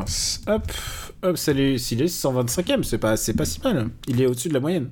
On passe au deuxième film de cette liste. euh, de- euh, deuxième film de cette liste, de cette double liste, et par euh, Marc Randou. Ah bah, est-ce que je l'ai, dit ou pas? Que oui, tu l'as dit, oui. Tu. Et donc, les cadeaux qui sentent le sapin. Lui a mis en deuxième film de cette liste, c'est Chucky, la poupée de sang. Chucky, la poupée de 100 TM. Est-ce qu'on est-ce, est-ce qu'on l'a on l'a pas classé euh, Chucky la poupée de sang? Ah, je crois pas qu'on ait Non, classé on n'a euh, pas Chucky. classé Chucky la poupée de sang, ça m'étonne. Eh bien écoute, euh, Chucky la poupée de sang TM, je crois que je l'ai vu. Tu sais que j'ai vu Chucky la poupée de sang il y a Ah, pas si bah, longtemps? tant mieux. C'est parce que j'ai revu euh, Alors, Ready Player One. Ah, oui, c'est ça, voilà, exactement. Mais, Mais, c'est vrai en plus, il est dedans, tu le savais? Bah oui, oui, non, je, non, je, je le savais pas parce qu'il l'annonce pas, donc moi j'ai pas vu. Ah, tu sais, euh, ferme les yeux et tu risques de pas le voir. Ah d'accord, ok, tu, tu risques de cligner, si tu clignes des yeux, c'est trop tard. En, en, en sachant que Chucky la poupée de sang, euh, euh, faut faire très attention puisque euh, dans le comment s'appelle Chucky la poupée de sang, c'est l'épisode 2. C'est Euh, c'est l'épisode 2 puisque le premier c'est jeu de Jeu d'enfant, jeu d'enfant. Voilà, Child, Child Plays du coup. Chat play. Donc euh, là c'est l'épisode 2, donc on a normalement le public est déjà familier avec euh, avec Chucky, euh, donc qui revient du coup. Euh, et alors du coup, je, moi je les ai euh, je les ai tous vus à la suite, hein, parce que je je suis un grand fan des marathons de, de, de films d'horreur, donc je me les fais tous euh, tous à la suite. Euh, et donc dans ma dans mon Ah espèce bah alors c'est mûr pour 100% bio alors. oui, et- bah. Et c'est celui qui se passe en fait, donc le, le, le, le, le gamin du coup qui a qui s'est débarrassé du de Chucky dans le premier film. Euh, dans mon souvenir, c'est celui-là où il est placé dans une sorte de famille d'accueil un peu chelou. Et, sa, Euh, et sa mère est en, en HP. Et sa, voilà et sa, et sa mère est placée en, en hôpital psychiatrique. Ouais. et donc il, il vit et, et dans la maison il y a il y a une gamine avec lui. Enfin une gamine euh, je crois elle est plus vieille que lui d'ailleurs hein, je crois qu'elle a elle est censée avoir 16 ou 17 ans. Euh, euh, voilà enfin du coup c'est c'est une espèce de, de nid de- de- d'enfant un problème. Et Chucky retrouve sa trace et évidemment Chucky veut se venger. Chucky dont la voix est faite par Brad Dourif du coup. Euh, voilà qui euh, qui est le- le- l'incarnation de, de, de Chucky Et, euh, et voilà, bah, c'est Chucky qui veut se venger. c'est Chucky qui veut se venger tout à fait Évidemment, ça va mal se passer. bah évidemment Euh, ça se passe pas super bien Est-ce que tu préfères ce film à l'original? Alors, euh, c'est compliqué à dire parce que je trouve qu'ils ont chacun leur qualité, chacun leur défaut. Euh, de base, je vais, je vais annoncer tout de suite, c'est un film que j'aime bien. Euh, Chucky, la poupée de sang, je, enfin voilà, comme dit, je, je les ai tous faits. Euh, je, je, trouve le, le, le premier film, euh, le premier film, les deux premiers films intéressants. Le 3 beaucoup moins. Puis après, ça repart avec euh, la fi- fiancée de Chucky qui est vraiment très cool, qui est à mon sens le, le meilleur de tous. Ils ont pas la même approche, c'est-à-dire que le, le premier Chucky, en fait, donc jeu d'enfant, Child's Play, du coup, c'est un film, euh, c'est presque un huis clos en fait. C'est un film d'angoisse puisque euh, il y a tout un jeu sur l'appartement, sur le fait que la poupée bouge ou pas, on sait pas trop. Et là, on est sur, euh, bah, c'est un peu ce que ce que faisait finalement souvent les films d'horreur dans les années 80, c'est-à-dire que là, globalement, on passe un peu la vitesse supérieure et on fait un truc euh, plus décomplexé, plus décontracté. Et euh, t'as euh, t'as pas les séquences en fait horrifiques que tu avais, enfin la que, que tu avais dans le dans le premier. Par contre, en termes d'action et de d'action et de, côté idée complètement débile et décomplexé, je trouve ce deuxième épisode bah, plutôt réussi ma foi. Ouais, je le trouve, je trouve ok. Enfin, c'est-à-dire, on a vu tellement de suites qui sont nulles en fait, que celle-là passe en fait. Celle-là passe. En fait, en gros, il y y y a deux trucs. C'est-à-dire qu'il y a toute la partie dans la maison où ils refont ce côté, mais euh, est-ce qu'il y a euh, comment s'appelle euh, Est-ce qu'il y a comment s'appelle Est-ce qu'il y a Chucky Est-ce qu'il y a pas Chucky qui euh, qui me croit, etc. Et puis le, le moment où la confrontation euh, finalement s'enclenche pour de vrai. euh, et là, je le trouve en fait vraiment cool. C'est-à-dire que, euh, j'ai- j'ai- en fait, moi, j'adore la, j'adore toute la partie dans le magasin de jouets, puisque évidemment, euh, il faut aller, euh, il faut aller au- au- jusqu'au bout du concept. Euh, Chucky va poursuivre les, gamins qui vont s'enfouir, qui vont aller dans la, dans la, dans l'usine de jouets euh, où est fabriqué, où sont fabriquées les, les poupées, etc. Et en fait, je trouve la, toute cette partie dans la, dans la maison de jouets euh, vraiment, vraiment cool en fait. C'est vraiment, vraiment fun et, plein d'idées. Et donc le, le début est un peu laborieux parce que finalement faire d'un, faire une sorte de, de de, de, de slasher psychologique avec Chucky, je sais pas si c'était vraiment ça le, le- le côté intéressant, mais une fois que le film se lâche, eh ben il a, j'aime bien ce qu'il propose quoi, tout simplement. Et, euh, et puis là, euh, je parlais de la brutalité sur enfant. voilà, On y est, voilà, on y est. Là, on est, on est, on est bien. Là on est bien. Alors, euh, est-ce qu'on peut le classer peut-être Oui, on peut, on peut, on peut classer effectivement. Euh, Chucky, la poupée de sang. Alors, où est-ce qu'on va le mettre? Alors, ça va au-dessus de Small Soldier. Euh, Rasta Rocket, euh, talentueux Monsieur Ripley. Euh, ah, tu vois, ça va au-dessus, mais pas. Ça va au-dessus de Space Jam déjà. ouais, mais tu vois, par rapport à. Je suis en train de regarder. Je mettrais ça quand même euh, sous les rois du désert. Euh, les rois des déserts, où est-ce qu'on les a mis? 111 e 111e, ouais, ouais, oui, oui. Ça va sous Blade. Euh, allez, je met... moi je le mettrais entre la famille Adams et le talentueux Monsieur Ripley. D'accord. Plutôt entre le talentueux Monsieur Ripley Oui, oui, pardon, dans, le sens effectivement du marbre. Chucky. Chucky, la poupée 200. TM. TM. Si seulement elle il pouvait apparaître dans un nouveau film. Ah, si seulement. C'est vraiment, c'est c'est rageant hein, de- d'avoir perdu sa trace. Ah oui, ça, complètement. Tu sais qu'il y, y y en a un qui a annoncé qui, euh, va retracer finalement le, le, parcours du... Parce que c'est ça, Chucky, c'est c'est l'esprit d'un tueur en série qui est emprisonné dans une poupée, euh, qui va, qui va s'appeler Charles et qui va re- retracer le... Enfin, c'est une préquelle de Chucky. Je ne sais pas si le monde a besoin d'une préquelle de Chucky, mais bon. Pour nous expliquer d'où vient le Chucky en fait. Bah, tu le sais déjà dans le premier film, mais je sais pas, c'est très bizarre. Enfin, la, la, la licence Chucky, ouais, c'est... C'est chelou. Il y a... Ils ont fait plein de choix bizarres. Le film suivant sur la liste, euh, celle-là de Nicolas, et euh, j'ai j'ai fusionné un peu les deux parce qu'elles avaient un peu les mêmes thématiques. C'est un film que je n'ai pas vu, enfin j'ai l'impression d'avoir vu, mais en fait sans l'avoir vu. Donc euh, va falloir que je le regarde. C'est l'Indien du placard de Frank Oz. Tu l'as vu? Euh, non, je ne l'ai pas vu. Et pour tout dire, même le titre ne me dit absolument rien. L'Indien du placard. Donc euh, hop, pas de crop ni pour toi ni pour moi. L'Indien du placard. Je. Est-ce que c'est un rapport avec un Indien dans la ville? Eh Ben évidemment. euh, moi dès que je vois ce titre, je dis chacun sa route, chacun son chemin. Bah voilà, voilà, passe le message à ton voisin. Euh, mais alors, euh, alors d'abord, pour le trouver, ça va être chaud, chaud. Le jour de son 9 anniversaire, un garçon reçoit de nombreux cadeaux. Parmi ces cadeaux, deux paquets semblent euh, au premier abord moins importants que les autres. Un placard de la part de son frère et une figurine en plastique euh, d'un Indien de la part de son meilleur ami. Mais ces deux cadeaux vont s'avérer être des objets magiques. Eh ben écoute, tout un programme. Tout Non, un mais ça a programme. l'air- ça a l'air mignon. Ça a l'air mignon, ouais, écoute. Et en plus, c'est Frank Oz.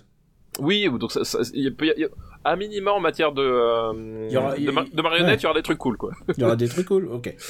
Euh, et le dernier film euh, de, de cette liste multiple, en fait, euh, c'est euh, Jumanji de Joe Johnson. Ah bah oui, forcément, Je crois Jumanji. qu'on l'a jamais vu. On l'a jamais, on en a jamais jamais, vu. par- jamais parlé plutôt. Euh, c'est de nouveau Kirsten Dunst en fait. Euh, C'est vrai, c'est la totale Kirsten Dunst. c'est la- spéciale. C'est la spéciale Kirsten Dunst aujourd'hui. Euh, Robin Williams de nouveau. Voilà, et le principe de Jumanji, il est très simple. C'est en fait des, des adolescents un peu insupportables qui euh, trouvent un, un jeu de société aux règles complètement pétées euh, euh, et qui décident de lancer la partie. Et en fait, le, le jeu de société prend vie et prend vie sous la forme. En fait, il- les épreuves euh, qui, qui sont censés avoir dans le dans le jeu prennent vie euh, dans le monde réel, c'est-à-dire qu'à un moment donné, ils vont devoir affronter un, une bête sauvage. Ben, cette bête sauvage va se matérialiser dans le dans le dans le vrai monde du réel. Voilà. Euh, voilà, c'est exactement. Mais après, euh, les gens ont quand même le pitch dans, en tête, puisque euh, Jumanji va être l'objet d'un, faire l'objet d'un remake qui Bah, est peut-être d'une même suite en fait même. d'une suite remake qui est, qui est plus connue même maintenant. bah, qui est plus connu, qui a même qui a lui-même eu une suite, euh, voilà. Et moi je mets les pieds dans le plat que je trouve plus réussi que le Jumanji original. Est-ce que je peux mettre les pieds dans le plat aussi? Vas-y. Ouais, je préfère le. je- Je préfère la version de Dwayne Johnson, hein, genre euh, voilà. Y a, pour moi il y a même pas. Euh, qui est réalisé par Jake Kasdan. Pourtant, tu sais, euh, Jake Kasdan, bon. C'est pas. euh, c'est pas ré- Coppola quoi. Euh, c'est pas Coppola. pas- Ouais, et tu sais, j'aime pas dire pas le réalisateur du siècle parce que, évidemment, il y, y aura qu'un seul réalisateur du siècle. Et, autant, Par, défi- autant par définition. Ouais, et autant. Euh, c'est à peu près acté que ça sera pas lui. Euh, mais euh, en plus, il a réalisé le 2 qui est vraiment, vraiment moins bon.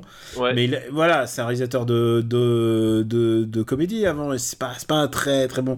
Mais là, euh, par rapport à Joe Johnson, que j'aime bien. Et bah, euh, je crois que je préfère le, le Jumanji, c'est quoi, 4 2015 Ouais, 2010. c'est ça. Ne- oui, c'est- c'est- ou 2015-2016, je sais plus. Euh, Voilà, je. Et, euh, et je le dis euh, d'autant plus, c'est que la franchise Jumanji, il y, a, y a des fans. Il y a des très très gros fans de, de Jumanji. Et, et moi, j'ai l'impression d'avoir loupé le coche parce que j'ai vu le film un peu tard, en fait, celui de Joe Johnson. Bah, je l'ai pas, sa- pas vu à sa sortie, quoi. Moi, moi, je l'ai vu à, à sa sortie et euh, déjà à l'époque, j'appréciais pas énormément le film en fait. Euh, alors, c'est quoi la sortie Parce que je me rappelle plus. C'était euh, Jumanji, c'est 94, 95. Oui, c'est-à-dire que le, si tu veux, le, le... 95, ouais. ouais 95. de- Et deux mois encore après. 96 en France, je pense. Ouais. Donc euh, ouais, de- deux mois après, j'allais voir Seven si tu veux au cinéma. Donc effectivement, Jumanji, ça me parlait plus trop. Euh, J'étais déjà plus forcément dans le mood en fait. Oui, Euh, voilà.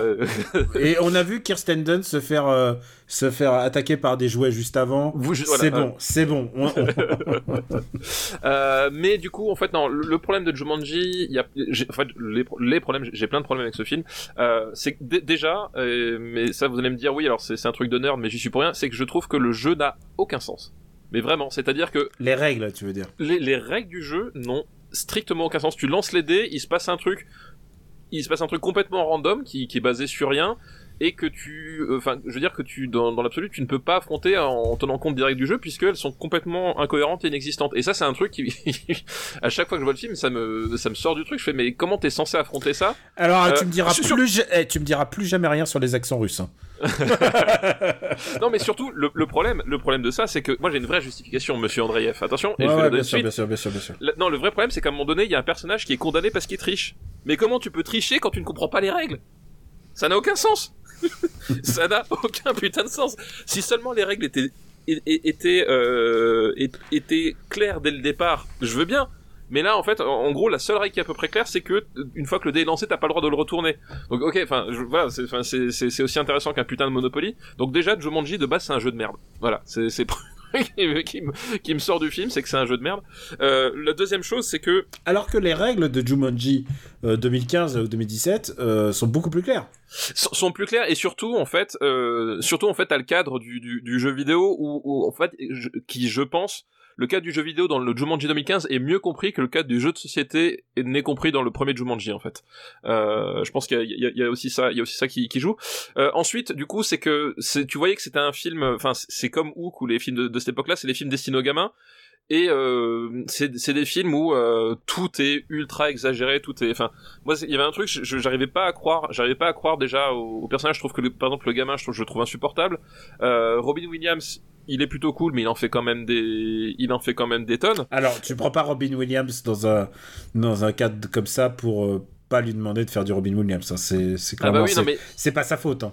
Non non, euh, c'est pas sa faute. Et en même temps, tu vois, c'est vraiment, voilà, c'est, enfin, je, je trouve le truc euh, vraiment poussif. Et puis il y a aussi un truc, c'est que, et, ça c'était le cas à l'époque aussi, c'est-à-dire que c'était un film qui était, qui avait été vendu pour sur ses effets spéciaux et tout, et t'as des trucs qui visuellement sont atroces et qui étaient déjà en 1995. Je pense notamment à ces putains de singes qui sont mais vraiment des trucs immondes. C'est-à-dire qu'on est on, on, on, est en 95, on, on a vu Terminator 2 euh, trois ans auparavant. Et là, on arrive avec des, des, des, singes euh, en images de synthèse complètement atroces. Il y a plein de séquences comme les moustiques aussi. Il y a, plein de trucs qui visuellement, en fait, euh, oui, effectivement ça passe quand t'as quand t'as 7 ans, c'est le premier film que tu vois, mais qui en fait sont des espèces d'agressions visuelles qui euh, c'est pas que pas que ça a mal vieilli, c'est que c'était immonde déjà en 95 quoi. Et tu voyais ça, tu enfin tu moi jamais de la vie je mets je mets mon pognon pour aller voir un truc pareil quoi. Et pourtant tu l'as fait. Euh, non, je l'ai, je l'ai, je l'ai vu, je l'ai vu après. Moi, je l'ai, je l'ai pas vu au cinéma. Ah d'accord. Euh, je l'ai pas vu au cinéma parce que je sentais l'arnaque.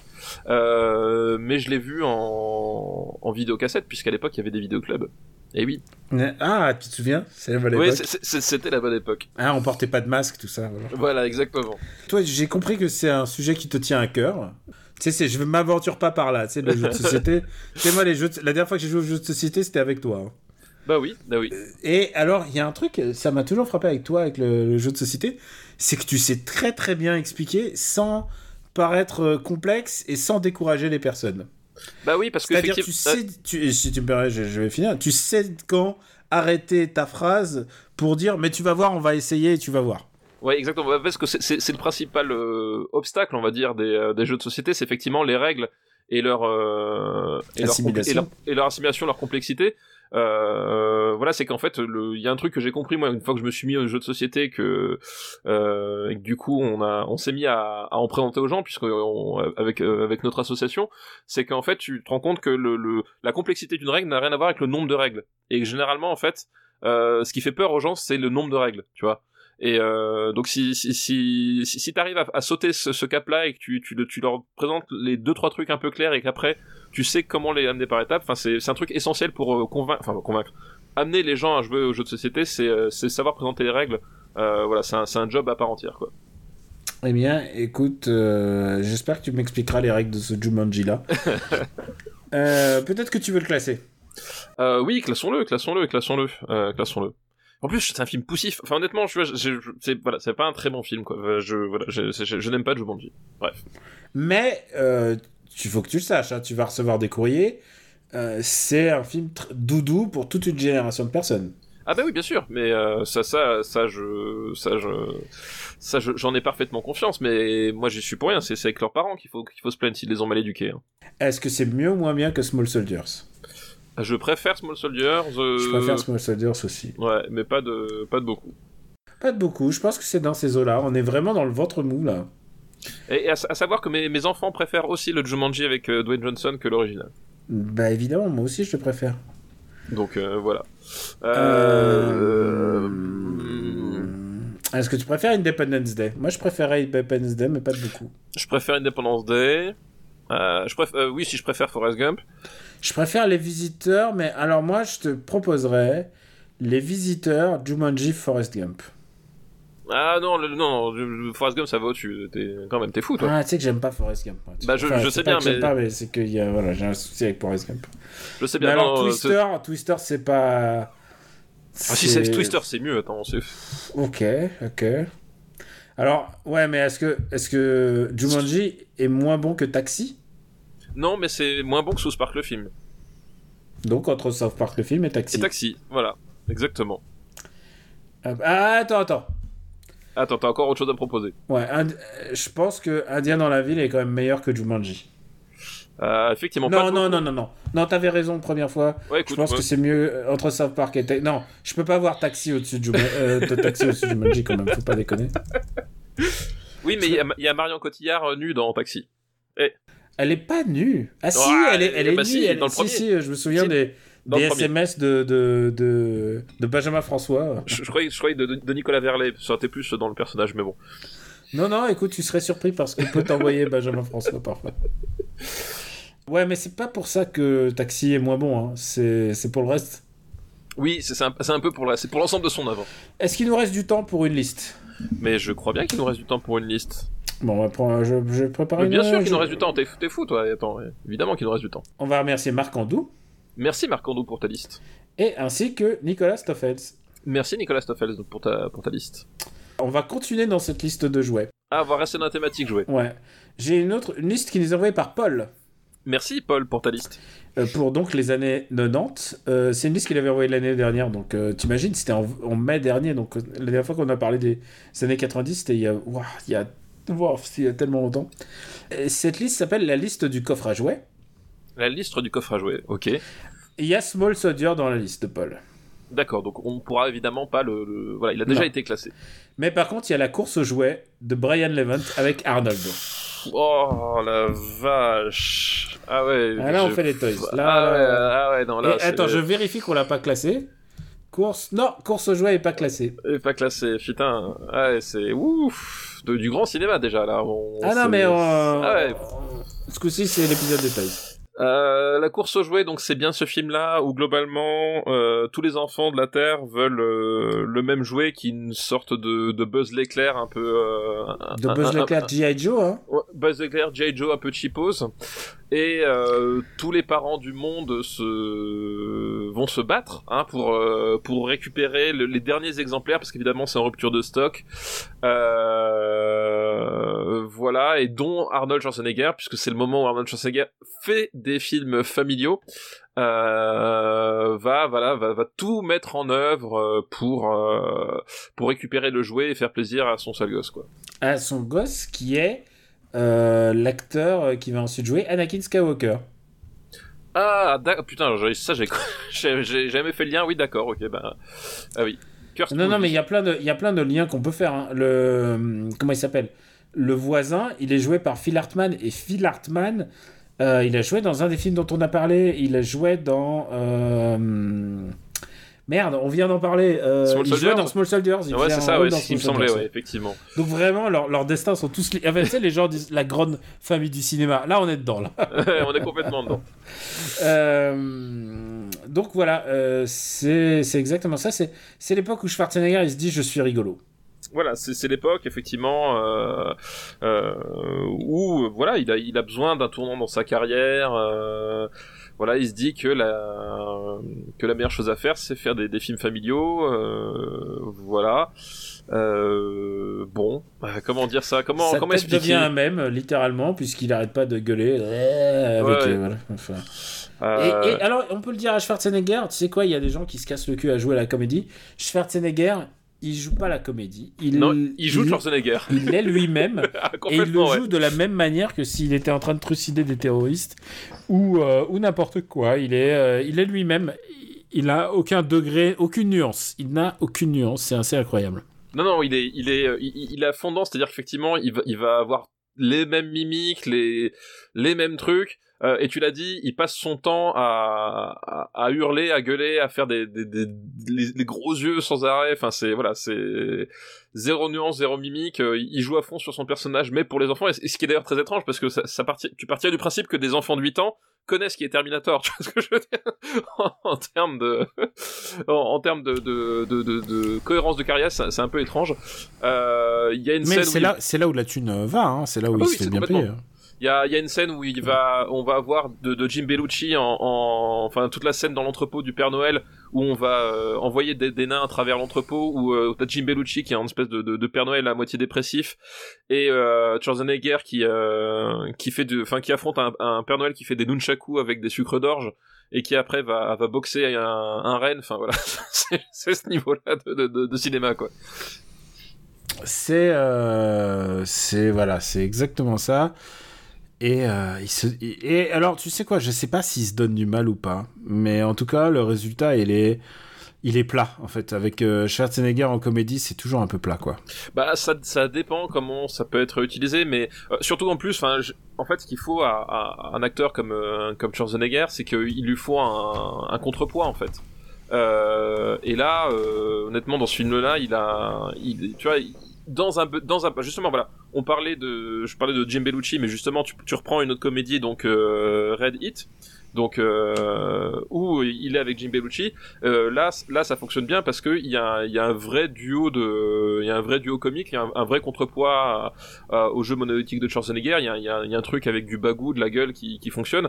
Et c'est dans ce cas-là en fait que tu peux utiliser Schwarzenegger quand tu quand tu fais de la comédie. C'est euh, euh, c'est dans le décalage, c'est euh, c'est c'est tout sous tout cet aspect-là. Et là, c'est pas du tout le cas dans la course jouets où il est vraiment la star au milieu des autres. Les autres personnages n'existent quasiment pas. Et, euh, et ben Schwarzenegger qui tient une comédie sur ses épaules uniquement euh, pendant 1h50, bah ouais, c'est une catastrophe quoi. C'est pas bien du tout, c'est pas bien du tout. Et sachez qu'il y a un 2. Ah oui? Bah, il y, a la- il y a la course aux jouets 2, non? Ah, j'en sais rien. Mais si, il y a la course aux jouets 2, non? Ah, peut-être, peut-être, euh, honnêtement, je... je. je ne sais pas. Non, mais si, il y a la course aux jouets 2. Ah, je, je ne veux, je ne veux pas le savoir. Mais oui, il y a la course aux jouets 2. Oh la vache. Mais avec, euh, avec d'autres comédiens. Oui, parce que oui, c'est pas Schwarzenegger que je donne. D'accord, je ne savais pas, tu Ouais. vois. ouais. Non, non, parce qu'il faut, voilà, il faut, faut Ah, ouais, quand faut, même, ah, faut être précis, dis donc, putain. euh, faut être précis, ouais. Euh, donc toi, t'aimes pas trop hein, le film. Ah non, mais je, je, je, trouve que c'est- une merde sans nom. Vraiment, c'est. Oh la vache.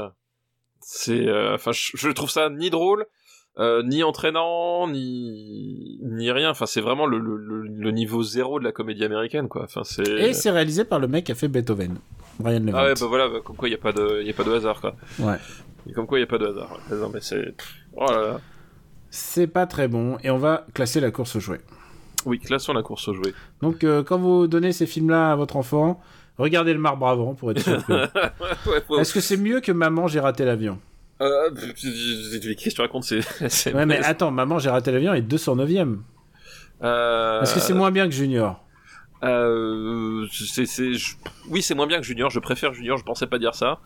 Euh, non, c'est, maman. J'ai encore raté l'avion qui est de Ah, pardon, 109e. c'est- pardon excuse-moi. excuse-moi. Ouais. Je- Eh oh. J'allais dire, oui, c'est la, suite avec euh, Donald Trump. Ouais. Euh, On en a parlé? Non. on oui, je crois qu'on en a parlé à, à ce moment-là. Euh, je trouve North Star, la légende de Ken Survivant, bien meilleure. Euh, je suis pas loin de trouver plus de qualité cinématographique dans La Soif de l'Or. Euh, et ça, je pensais pas le dire de, de sitôt. Euh, Non, Foldel, c'est trop gênant. bah, Foldel, quand même, il y a. Non, non, il y Fold- il y y a quand même un une volonté d'interprétation.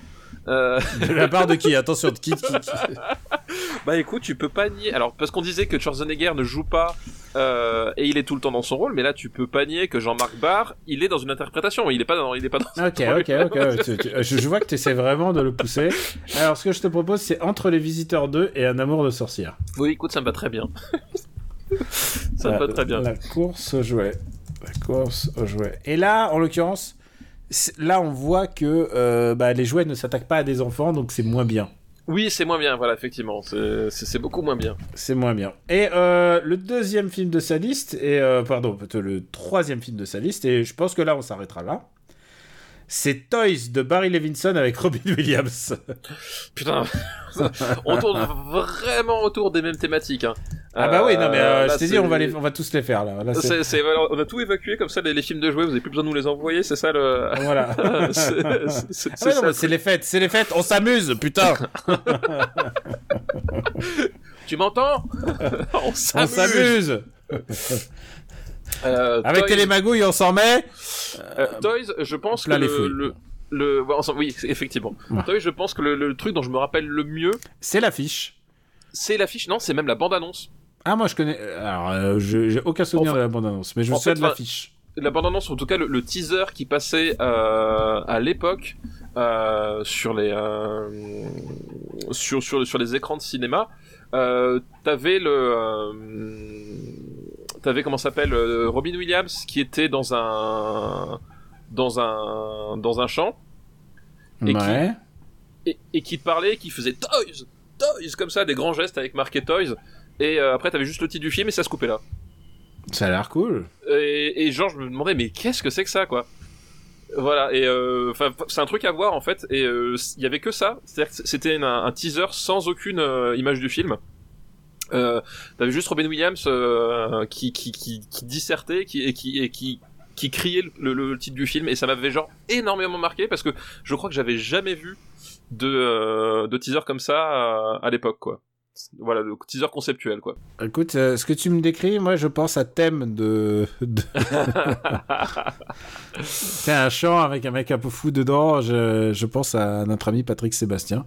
ah mais toi tu parles de grand cinéma là tout de Ouais. suite. Alors, pourquoi moi je parle de l'affiche? Parce que l'affiche, évidemment, euh, c'est une référence à Magritte, euh, puisqu'on voit. euh, Tout à fait. On voit Robin Williams souriant avec un chapeau. Chapeau mais- melon, ouais. Un chapeau melon, mais dans le chapeau melon, il y a une photo de lui souriant avec un chapeau melon. Et dans le- Et ainsi de suite, voilà. Voilà, et c'est une imagerie très Magritte.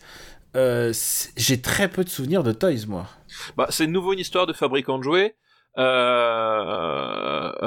et de et de rapport à l'armée puisque justement l'histoire c'est que euh, il, il, il lègue ou il doit léguer je sais plus si- s'il est obligé ou s'il veut le faire je sais plus quoi son, son entreprise de jouets à, à, à, son frère qui est euh, qui est un type un rigoriste militaire absolument euh, euh, comment s'appelle euh, voilà absolument de la, de la pire espèce. Et du coup euh, il va utiliser la, la comment s'appelle la à l'usine à jouets pour fabriquer des armes en fait euh, voilà et c'est ça le Ah, mais oui, oui, oui, oui. c'est ça c'est ça c'est ça Alors le que lui, c'est un rêveur et il veut faire des, des jouets pour les ça enfants et lui, tout ça. lui, c'est une sorte de géo trouve tout euh, Voilà. voilà, Euh, ah ouais, c'était pas super. hein. Pas super c'est le moins qu'on puisse dire disons que c'est un film qui a qui a bien malgré lui enclenché beaucoup de choses dans son sillage et je pense notamment Ouais. au comment ça s'appelle au au Charlie et la chocolaterie de, de Tim Burton en fait. Ah, il y, a une- y a une ligne droite entre ça Ah, et oui, ça. Il y a une filiation, mais genre, c'est même pas direct. Je, je les soupçonne d'avoir même récupéré des éléments de décor ou de costume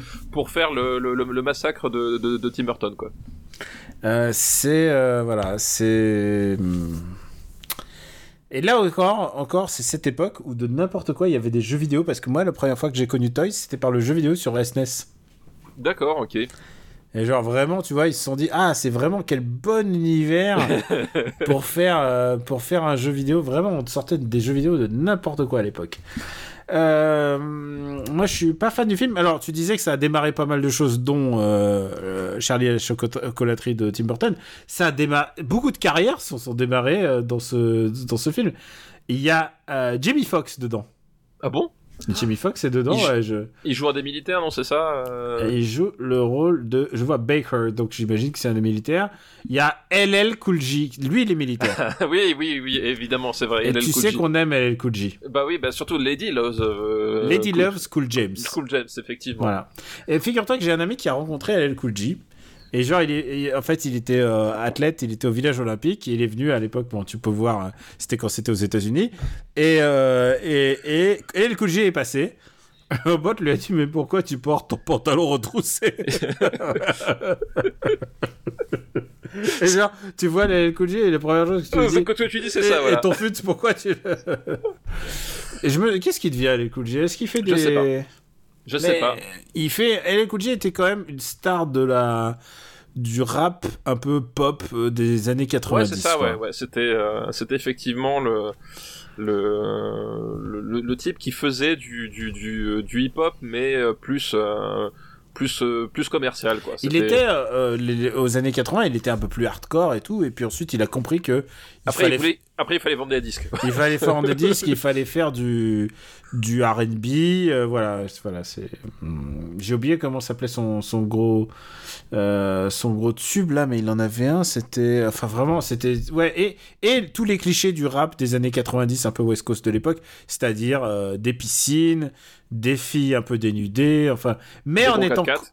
mais en étant cool, parce que bah ça. oui, bah oui, parce que, parce que sinon, il l'aurait pas cool dans son, dans son il pas pseudonyme, cool voilà. dans son pseudonyme. C'était pas Voilà. du tout, c'était pas, c'était pas trop gangsta. Et, et d'ailleurs, en parlant de filiation, il y a une vraie filiation entre euh, ce Toys de Barry Levinson et euh, Ready Player One, puisque à un moment donné, t'as ces séquences Voilà. de militaires qui qui affrontent des jouets par euh, réalité virtuelle imposée, euh, avec des, des espèces de fermes de, euh, de, de contrôle de drone euh, sur écran, etc. Est-ce que tu veux que je réponde à ça? Qu'est-ce que tu veux que Non mais c'est, c'est- je, on va je- pas je- faire de la promotion pour un podcast qui s'appelle euh, La moto de qui qui déjà déjà, voilà. c'est- mais il y a, il y a je, ne fais qu'énoncer des faits. Je ne fais qu'énoncer Stéphane, des il faits. faut- Stéphane, il faut que je te dise un truc.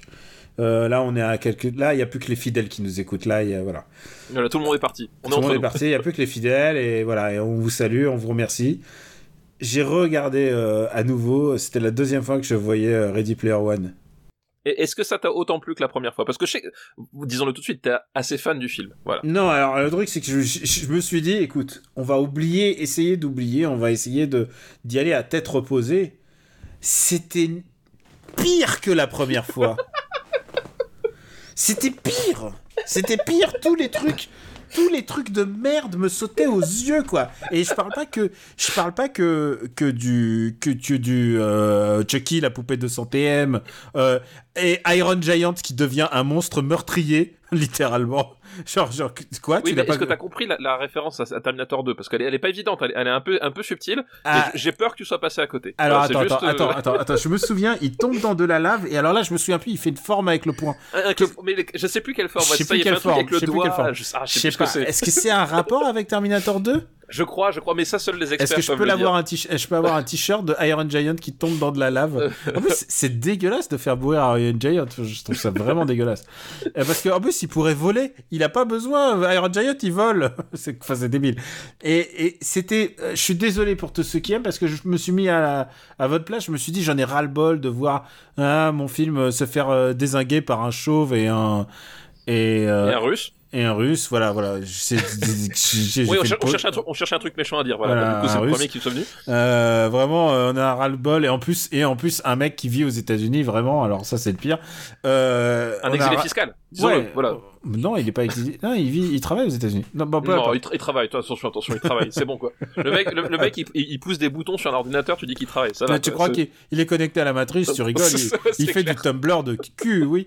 Enfin, sauf qu'il n'y a plus de cul sur Tumblr. Mais bon, peu importe. Mais j'ai essayé de me, j'ai essayé d'y aller sereinement en me disant, je redonne sa chance au produit. Peut-être que, peut-être que c'est vrai, peut-être que euh, le simple fait qu'il dit non, pas la moto, oublie la moto, ça dédouane complètement tout le reste du film. J'ai essayé, ça fonctionne, c'est nul, c'est nul. La les personnages sont écrits comme de la derbe.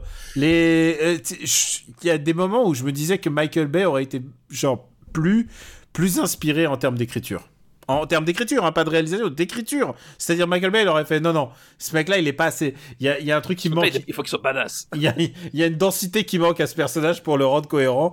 Euh, et parce que, parce, que, parce que je pense à Michael Bay, mais j'y ai pensé très fort quand tout d'un coup l'asiatique devient super balèze en kung fu, out of nowhere, et je me suis dit, mais c'est une Michael Bay là, c'est pas possible. Et, et, et ce film qui arrête pas de nous dire non, mais on va- parce qu'ils le répètent hein, dans ce film, ils disent non, mais euh, comment il s'appelle Euh, Stephen King, il a pas aimé l'adaptation euh, de son film par Kubrick, alors blablabla. Nous, on va, nous, on va le faire bien. Enfin, tu vois, c'est ça que le, le film te, te propose, te dit en fait.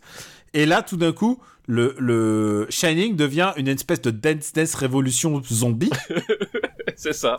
Et ça, Stephen King, il aurait aimé ça, peut-être? Non, non, non, mais vraiment, il y a rien qui va. Je l'ai revu. Et c'est pas pour que vous envoyiez des listes avec Ready Player One, on n'est pas prêt. Parce que je voudrais que papa le revoie. fois. Oh putain, non.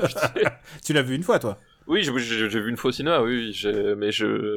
Et non, non, mais vraiment, j'ai passé un horrible moment. Et tu sais quoi? Mon moment préféré, c'était quand ça s'est arrêté et que tout d'un coup, tu t'es mis à tweeter sur, Sur Just- Justice League. sur Justice League sans regarder Justice League. Oui, en disant, ouais, je crois que vous en êtes à peu près à ce moment-là. Et t'avais à peu près les bonnes captures en plus. C'est oui, ça? c'est ça. Et il y a un Effectivement, j'ai- live tweeté Justice League en direct différé puisque je n'avais pas le film sous les yeux. Euh, je ne le regardais pas, j'avais, j'avais pas, j'ai pas la télé chez moi, donc. euh, Mais t'avais ton, ton répertoire de 8 milliards de, de, de, de capture évidemment. de captures. Et, et ce qui est rigolo, c'est que par moment, j'avais les mêmes, je faisais les captures pour le plaisir. Et nos captures, elles se répondaient. Exactement. Genre Superman qui se retourne avec l'air méchant, je te donnais le Superman qui a l'air encore plus méchant. Euh, bref, Bref, bref, Toys. Toys. c'est parce que c'était le point de départ. Ah non, mais je suis désolé, mais j'avais ça sur le cœur et je savais pas où le dire. Non, mais je, je, je vois effectivement, faut, faut, faut, faut commencer l'année sans regret. Faut... Voilà. Ouais, non, non, mais vraiment, c'est vraiment pas bien. Et il parle de faire un Ready Player 2. Évidemment. Bah, il a cartonné le premier, donc il y a, il y a- enfin, je veux dire, il y a pas de raison qu'il se prive. Mais en plus, et ça va être, ça va être la course aux jouets 2 là. C'est, c'est bon. Ah, ouais, c'est... J'étais, et en fait, j'étais très énervé parce que c'était encore pire que ce que j'imaginais. Et il y avait rien qui faisait sens. Et, et j'étais, et j'étais triste pour tous les gens impliqués, sauf pour le, le héros là, parce qu'il vraiment, il a, une, il, il a une tête qui me revient pas, mais sinon personne.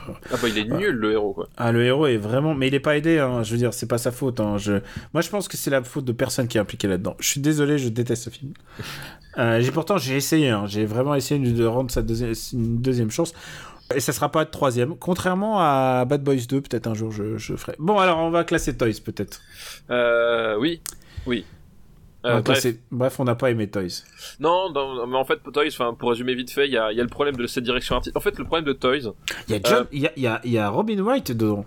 oui, il y a, Robin Wright dedans, oui, tout à fait. Il y a Joan Cusack. Il y a Joan Cusack, effectivement, Ah là, euh, qui joue la sœur du, du personnage de Robin Williams. Plein de bons acteurs quand même. Hein. Le, le problème de Toys, c'est que ça fait partie de ces, de, de, de ces films qui, qui vont te retranscrire l'univers des enfants à travers à travers la condescendance euh, du regard des adultes. C'est-à-dire que euh, c'est-à-dire que c'est un film globalement qui, comme ça se déroule dans l'univers des jouets, faut que tout ait l'air faux, tout ait l'air euh, déglingué, qu'il faut que tout soit exagéré, que euh, les personnages ils, aient des réactions débiles, qui, parlent comme des abrutis, et que euh, voilà. C'est vraiment, c'est vraiment un, pour moi, c'est le genre de truc qui m'horripile, c'est qu'à un moment donné, quand tu t'adresses, enfin, quand tu t'adresses à un gamin, tu pars du principe que euh, ils sont trop cons pour comprendre ce qui ce qu'il y a, et que du coup, fa- faut que tu rabaisses ton niveau d'intelligence pour te mettre à la hauteur du gamin. Et ce, Ce qui est le ça contraire de Pixar. hein.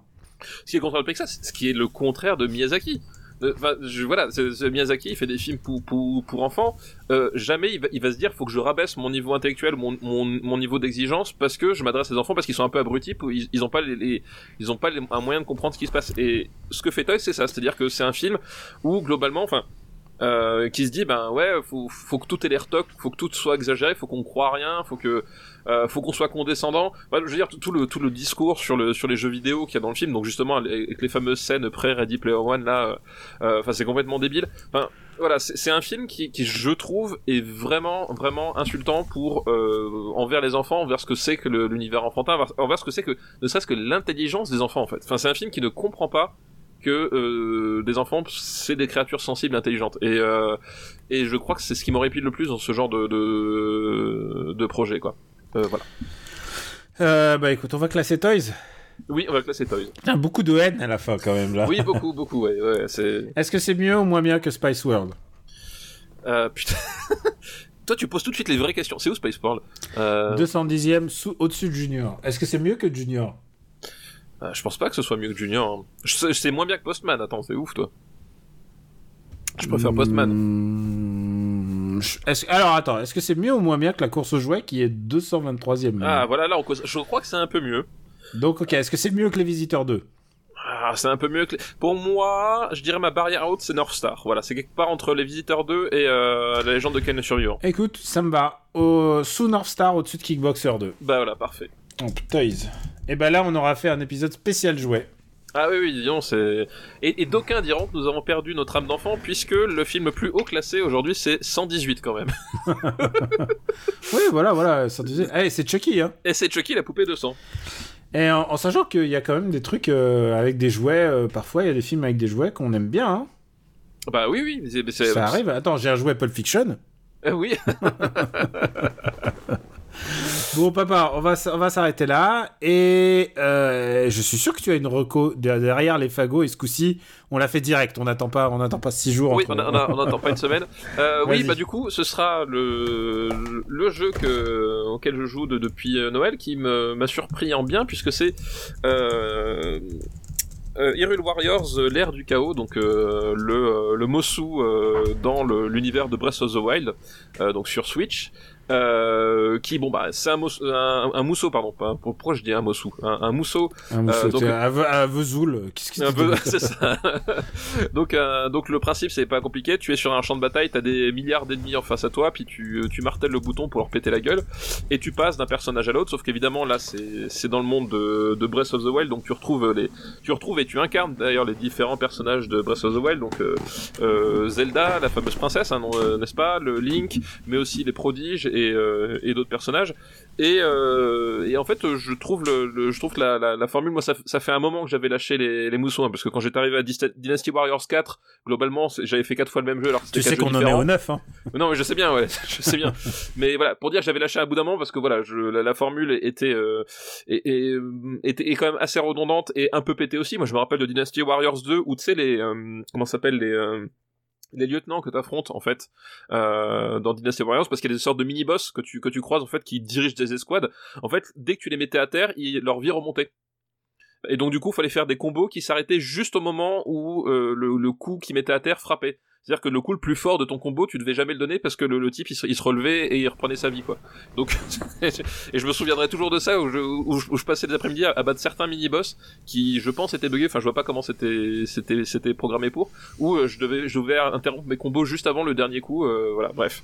Euh, donc du coup là ça fait moi ça j'ai aussi cette perspective là donc ça fait un moment donné que que j'ai que j'ai pu toucher de, de jeux de ce genre là et euh, le fait est que je trouve le, le appliqué à la licence Zelda c'est plutôt euh, plutôt sympa il y a les missions, c'est-à-dire qu'ils ont, il y a, je trouve qu'il y a, un, truc assez, cool dans le, dans le, dans le, la, narration même des missions, c'est-à-dire que le, les événements, la façon dont ils arrivent, la, façon dont le jeu t'oblige finalement de passer d'un personnage à l'autre et de, et de parcourir la map dans un certain sens ou bien de, voilà, de, d'explorer la map d'une certaine façon, euh, est plutôt bien fait. Donc c'est, euh, c'est, un bon jeu, euh, pas prise de tête. Voilà, tu t'avances le tas, tu, tu, tu donnes des coups d'épée, tu fais valdinguer des, des moblins et, euh, et tu, les, tu leur envoies un, un coup d'épée final, euh, ça c'est toujours assez rigolo et, euh, et ça ça joue très bien. Enfin voilà, c'est plutôt c'est plutôt cool quoi. Et il y a un truc que je trouve important dans le jeu, euh, puisque tu permets, c'est un jeu que j'ai quand même presque platiné et tout ça. Je, je l'ai testé pour un site de référence pour lequel nous travaillons parfois tous les deux.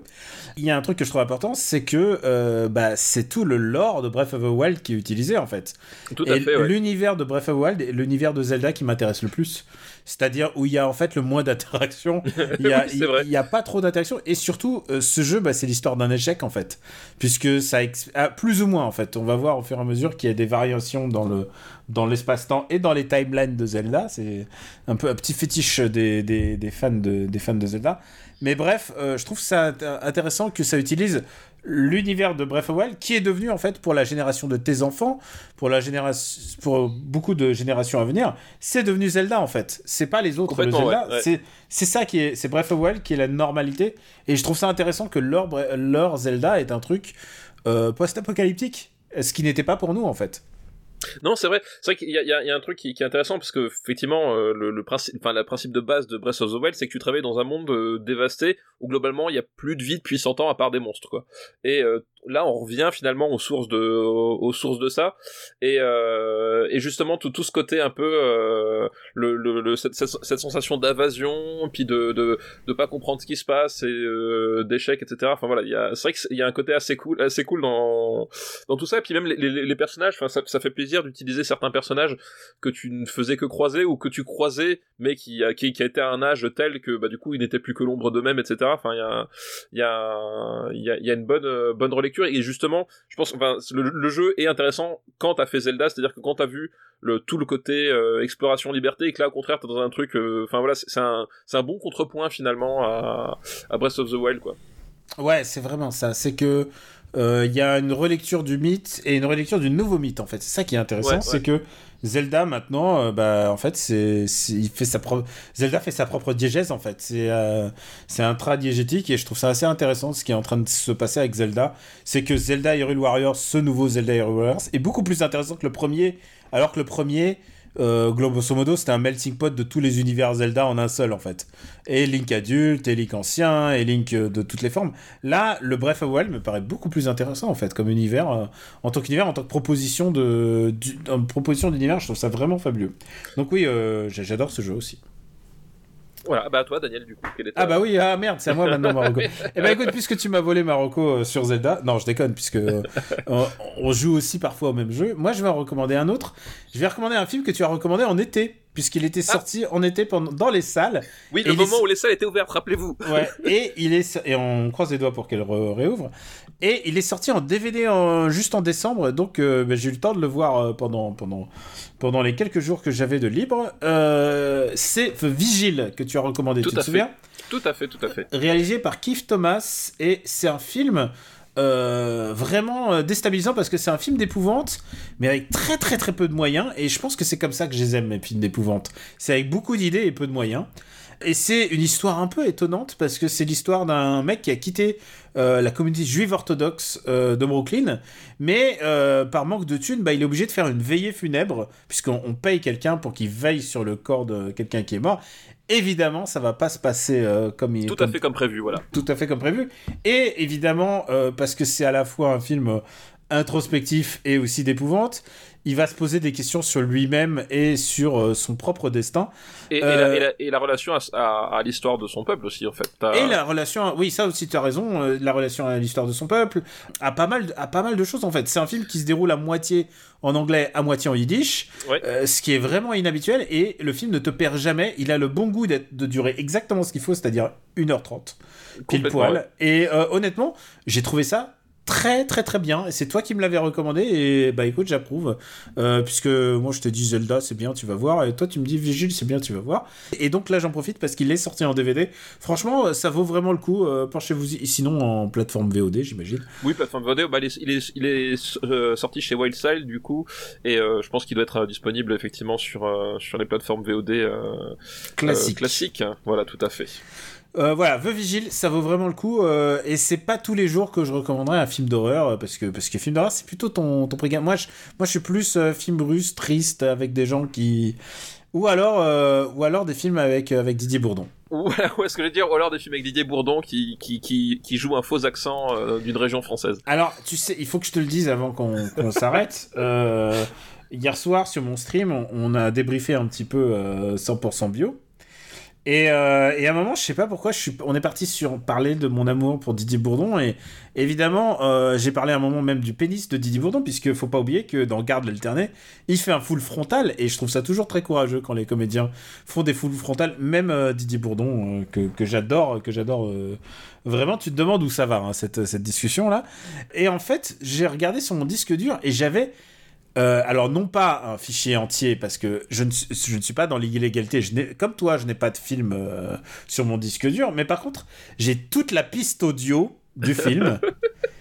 Et j'ai la piste audio de Momo. Est-ce que tu te souviens de Momo euh, oui, oui, oui. et donc, j'ai toute la piste audio de Momo de, avec Christian Clavier, euh, qui est confronté à Momo. euh, et alors, Momo, en fait, le twist du film, c'est qu'en fait, je crois que l'acteur, il essaie de se faire passer pour handicapé, mais en fait, il est sourd et malentendant. Très bien vu, très très bien vu encore une bravo, bravo, très très très très très bien vu. hein. Je, c'est encore une fois un twist moderne, vraiment vraiment vraiment très très bien dans l'air du temps, vraiment encore une fois Christian Clavier, il sait humer ces trucs. Oui, il a, il a un nez, hein. Il a un nez pour ça. Voilà, Tu sais, il y a des gens, ils ont l'instinct, ils ont l'instinct. Euh, il a l'instinct surtout de se barrer en Angleterre quand il, quand il fait mauvais. Mais donc, euh, voilà, c'est un film qui est sorti toute fin en 80, euh, 2017. Et je me dis, tu vois, j'ai cette piste audio, il faudrait que je te l'envoie pour qu'on fasse un remix. Il faut qu'on fasse un remix de ça parce que le premier, littéralement, il y a un placement produit de Choc à Pic qui dure 7 minutes. T'imagines sur un film du, tu imagines un film d'une heure trente, t'as 7 minutes, dont 5 où euh, Christian Clavier parle des chocs à pic. Eh ben écoute, Et ça, ça donne Est-ce que, envie. tu- est-ce Voilà, que, est-ce que il faudrait pas travailler un truc, il faudrait pas préparer quelque chose pour les, les générations futures, faire un, un hardcore mix de Chocapic Et je pense que oh, quelqu'un m'a suggéré, on devrait l'appeler le Chocamix. Ah oui, très... bah oui, Voilà. évidemment. Voilà, marque déposée. Voilà. Chocamix, vous l'avez entendu ici le premier. Pourquoi je parle de ça Je sais pas. C'est voilà. oui, c'est- euh, c'est ça ou autre chose finalement. Oui, c'est ça autre chose. Et en même temps, en même temps, euh, nous on fait ce podcast et, et vous vous nous écoutez et on vous en remercie. Si vous continuez de nous écouter, on vous remercie encore plus. bah, c'était tout pour aujourd'hui. Encore une fois, on vous souhaite euh, bah, une bonne année. On vous souhaite euh, tout le meilleur et surtout euh, prenez soin des vôtres. Euh, ce podcast, vous pouvez le retrouver sur Super Ciné Battle et ainsi que .fr ainsi que la liste euh, la liste mise à jour. Euh, J'espère le faire à temps. Et puis, qu'est-ce qu'on peut, est-ce qu'on peut te retrouver, papa? Eh ben écoute, on peut me retrouver du coup ben, dans, dans Super Ciné Battle évidemment, dans, dans After Eight. Ah, ah, y a, ah, j'ai oublié une reco. On a oublié de recommander Wonder Woman. Évidemment, j'ai pas vu Wonder Woman parce que euh, il est pas disponible légalement. Et, Mais- euh, mais- mais- mais peut-être qu'à un moment on va en parler dans After Eight, hein, peut-être. Voilà, bah, euh, il faut- savoir que, que Benjamin François a, a eu l'occasion de, de voir ce, ce chef-d'œuvre euh, apparemment de 2021. Et nous, bien sûr, on n'a pas eu, on n'a pas pu. Voilà, pas pu. Euh, D'ailleurs, on sait pas quand est-ce qu'on pourra. Pas- légalement, on sait pas quand est-ce qu'on pourra. ouais, parce que là, à l'heure qui- où on vous parle, euh, les cinémas, leur ouverture, c'est un tout petit Ah, mais peu compliqué. Je crois qu'ils le sortiront au cinéma, Wonder Woman. Bah, je- alors, honnête, alors, Si je l'avais vu, je pense que ça serait mal embouché quand même. alors le, le- le truc, je, je- oui, alors non mais alors déjà effectivement Wonder Woman euh, 80, euh, Wonder Woman 84, puisque c'est ce dont on parle, effectivement, j'ai l'impression que la France entière, attends, excuse-moi.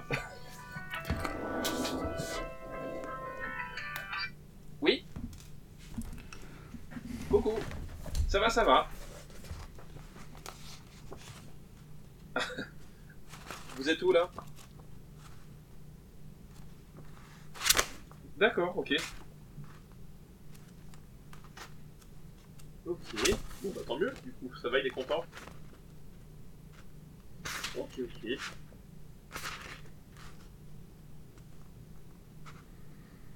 Ah merde, ah, je crois que je l'avais dit sur le moment, puis après j'ai oublié. Ah, désolé.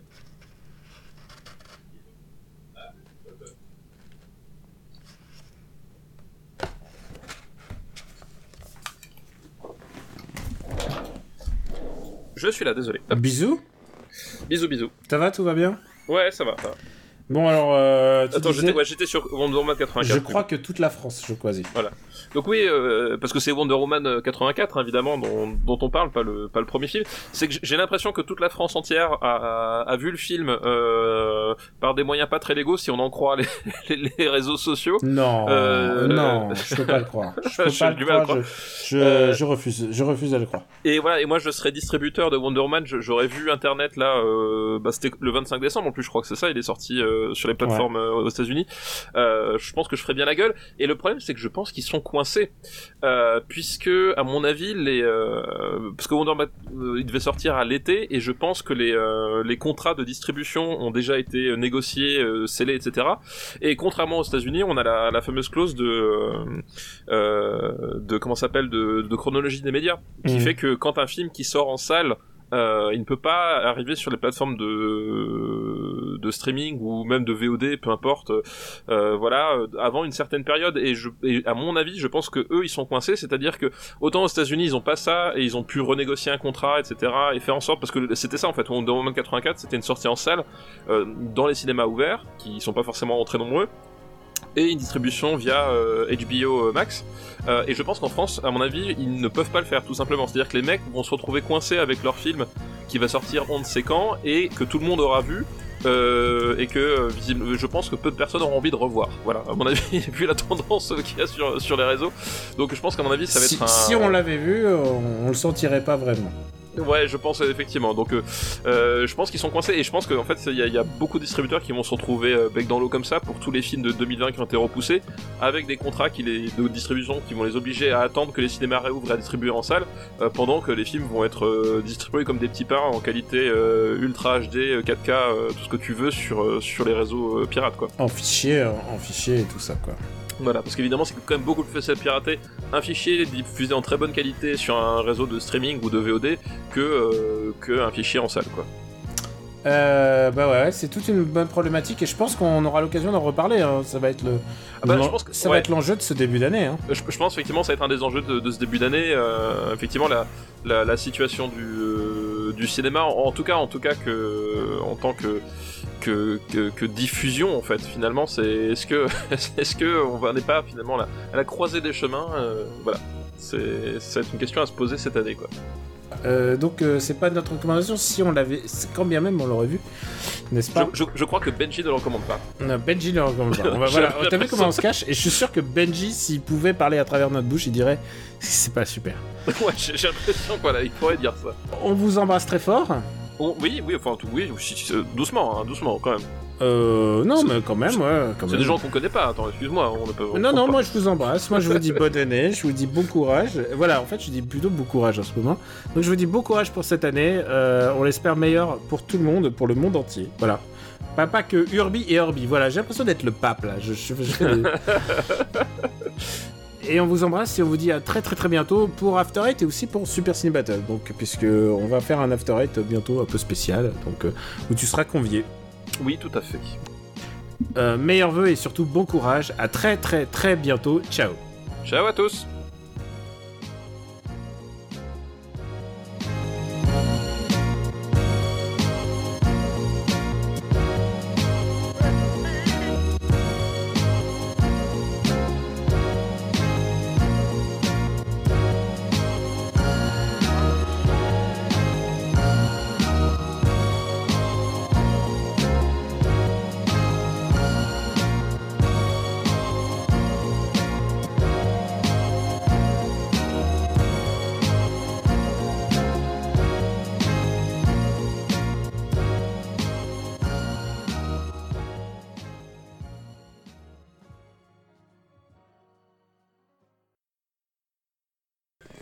Non, elle fait c'est trop mignon parce qu'elle regarde euh, Lego sur, euh, sur son portable. Amandine, euh, là, là c'est. Hein Ce qu'ils ont fait, Quoi? Qu'est-ce ils qu'il y a ont battu le record du monde et après ils ont mis deux petites figurines Lego qui représentaient leur fille. Oh, mais qui, qui les- leur fait C'est bah, c'est les deux Belges là. Ah, c'est les deux Belges, d'accord, ok. Parce qu'Amandine est passionnée par Lego. tu sais, il y a une émission à Real TV de Lego. Ouais, j'enregistre, hein, d'ailleurs, c'est déjà. Tu sais, c'est un peu le but. C'est ah, enregistré. Ah d'accord, c'est ça. Non mais je connais pas. Moi je débute dans le métier. Hein, tu... Donc hop. euh, Alors, on est bon. Moi, j'enregistre. euh, je prépare la liste. Est-ce que t'as une reco? Ouais, bien sûr, j'ai une reco. Bah, bien Euh, sûr j'ai une reco- Bah ce sera. euh, ce sera. du Yakuza 7. coup- non bah du coup ce sera euh, Hyrule Warriors. voilà. D'accord. Ouais, c'est les seuls trucs que j'ai que j'ai fait un peu parce que du raison. coup Cobra Kai j'ai pas terminé euh, encore la saison 3 donc euh, j'attends de la terminer. Ah bah non, je sais, je vais recommander vos vigiles. Ah bah oui. bah voilà tu vois on, on se rééchange nos, nos recos c'est parfait. Allez. Super Cinébat. Eh, ah, c'est super, ah, c'est super, hein, c'est vraiment très très bonne année. Hein. Une production RPU.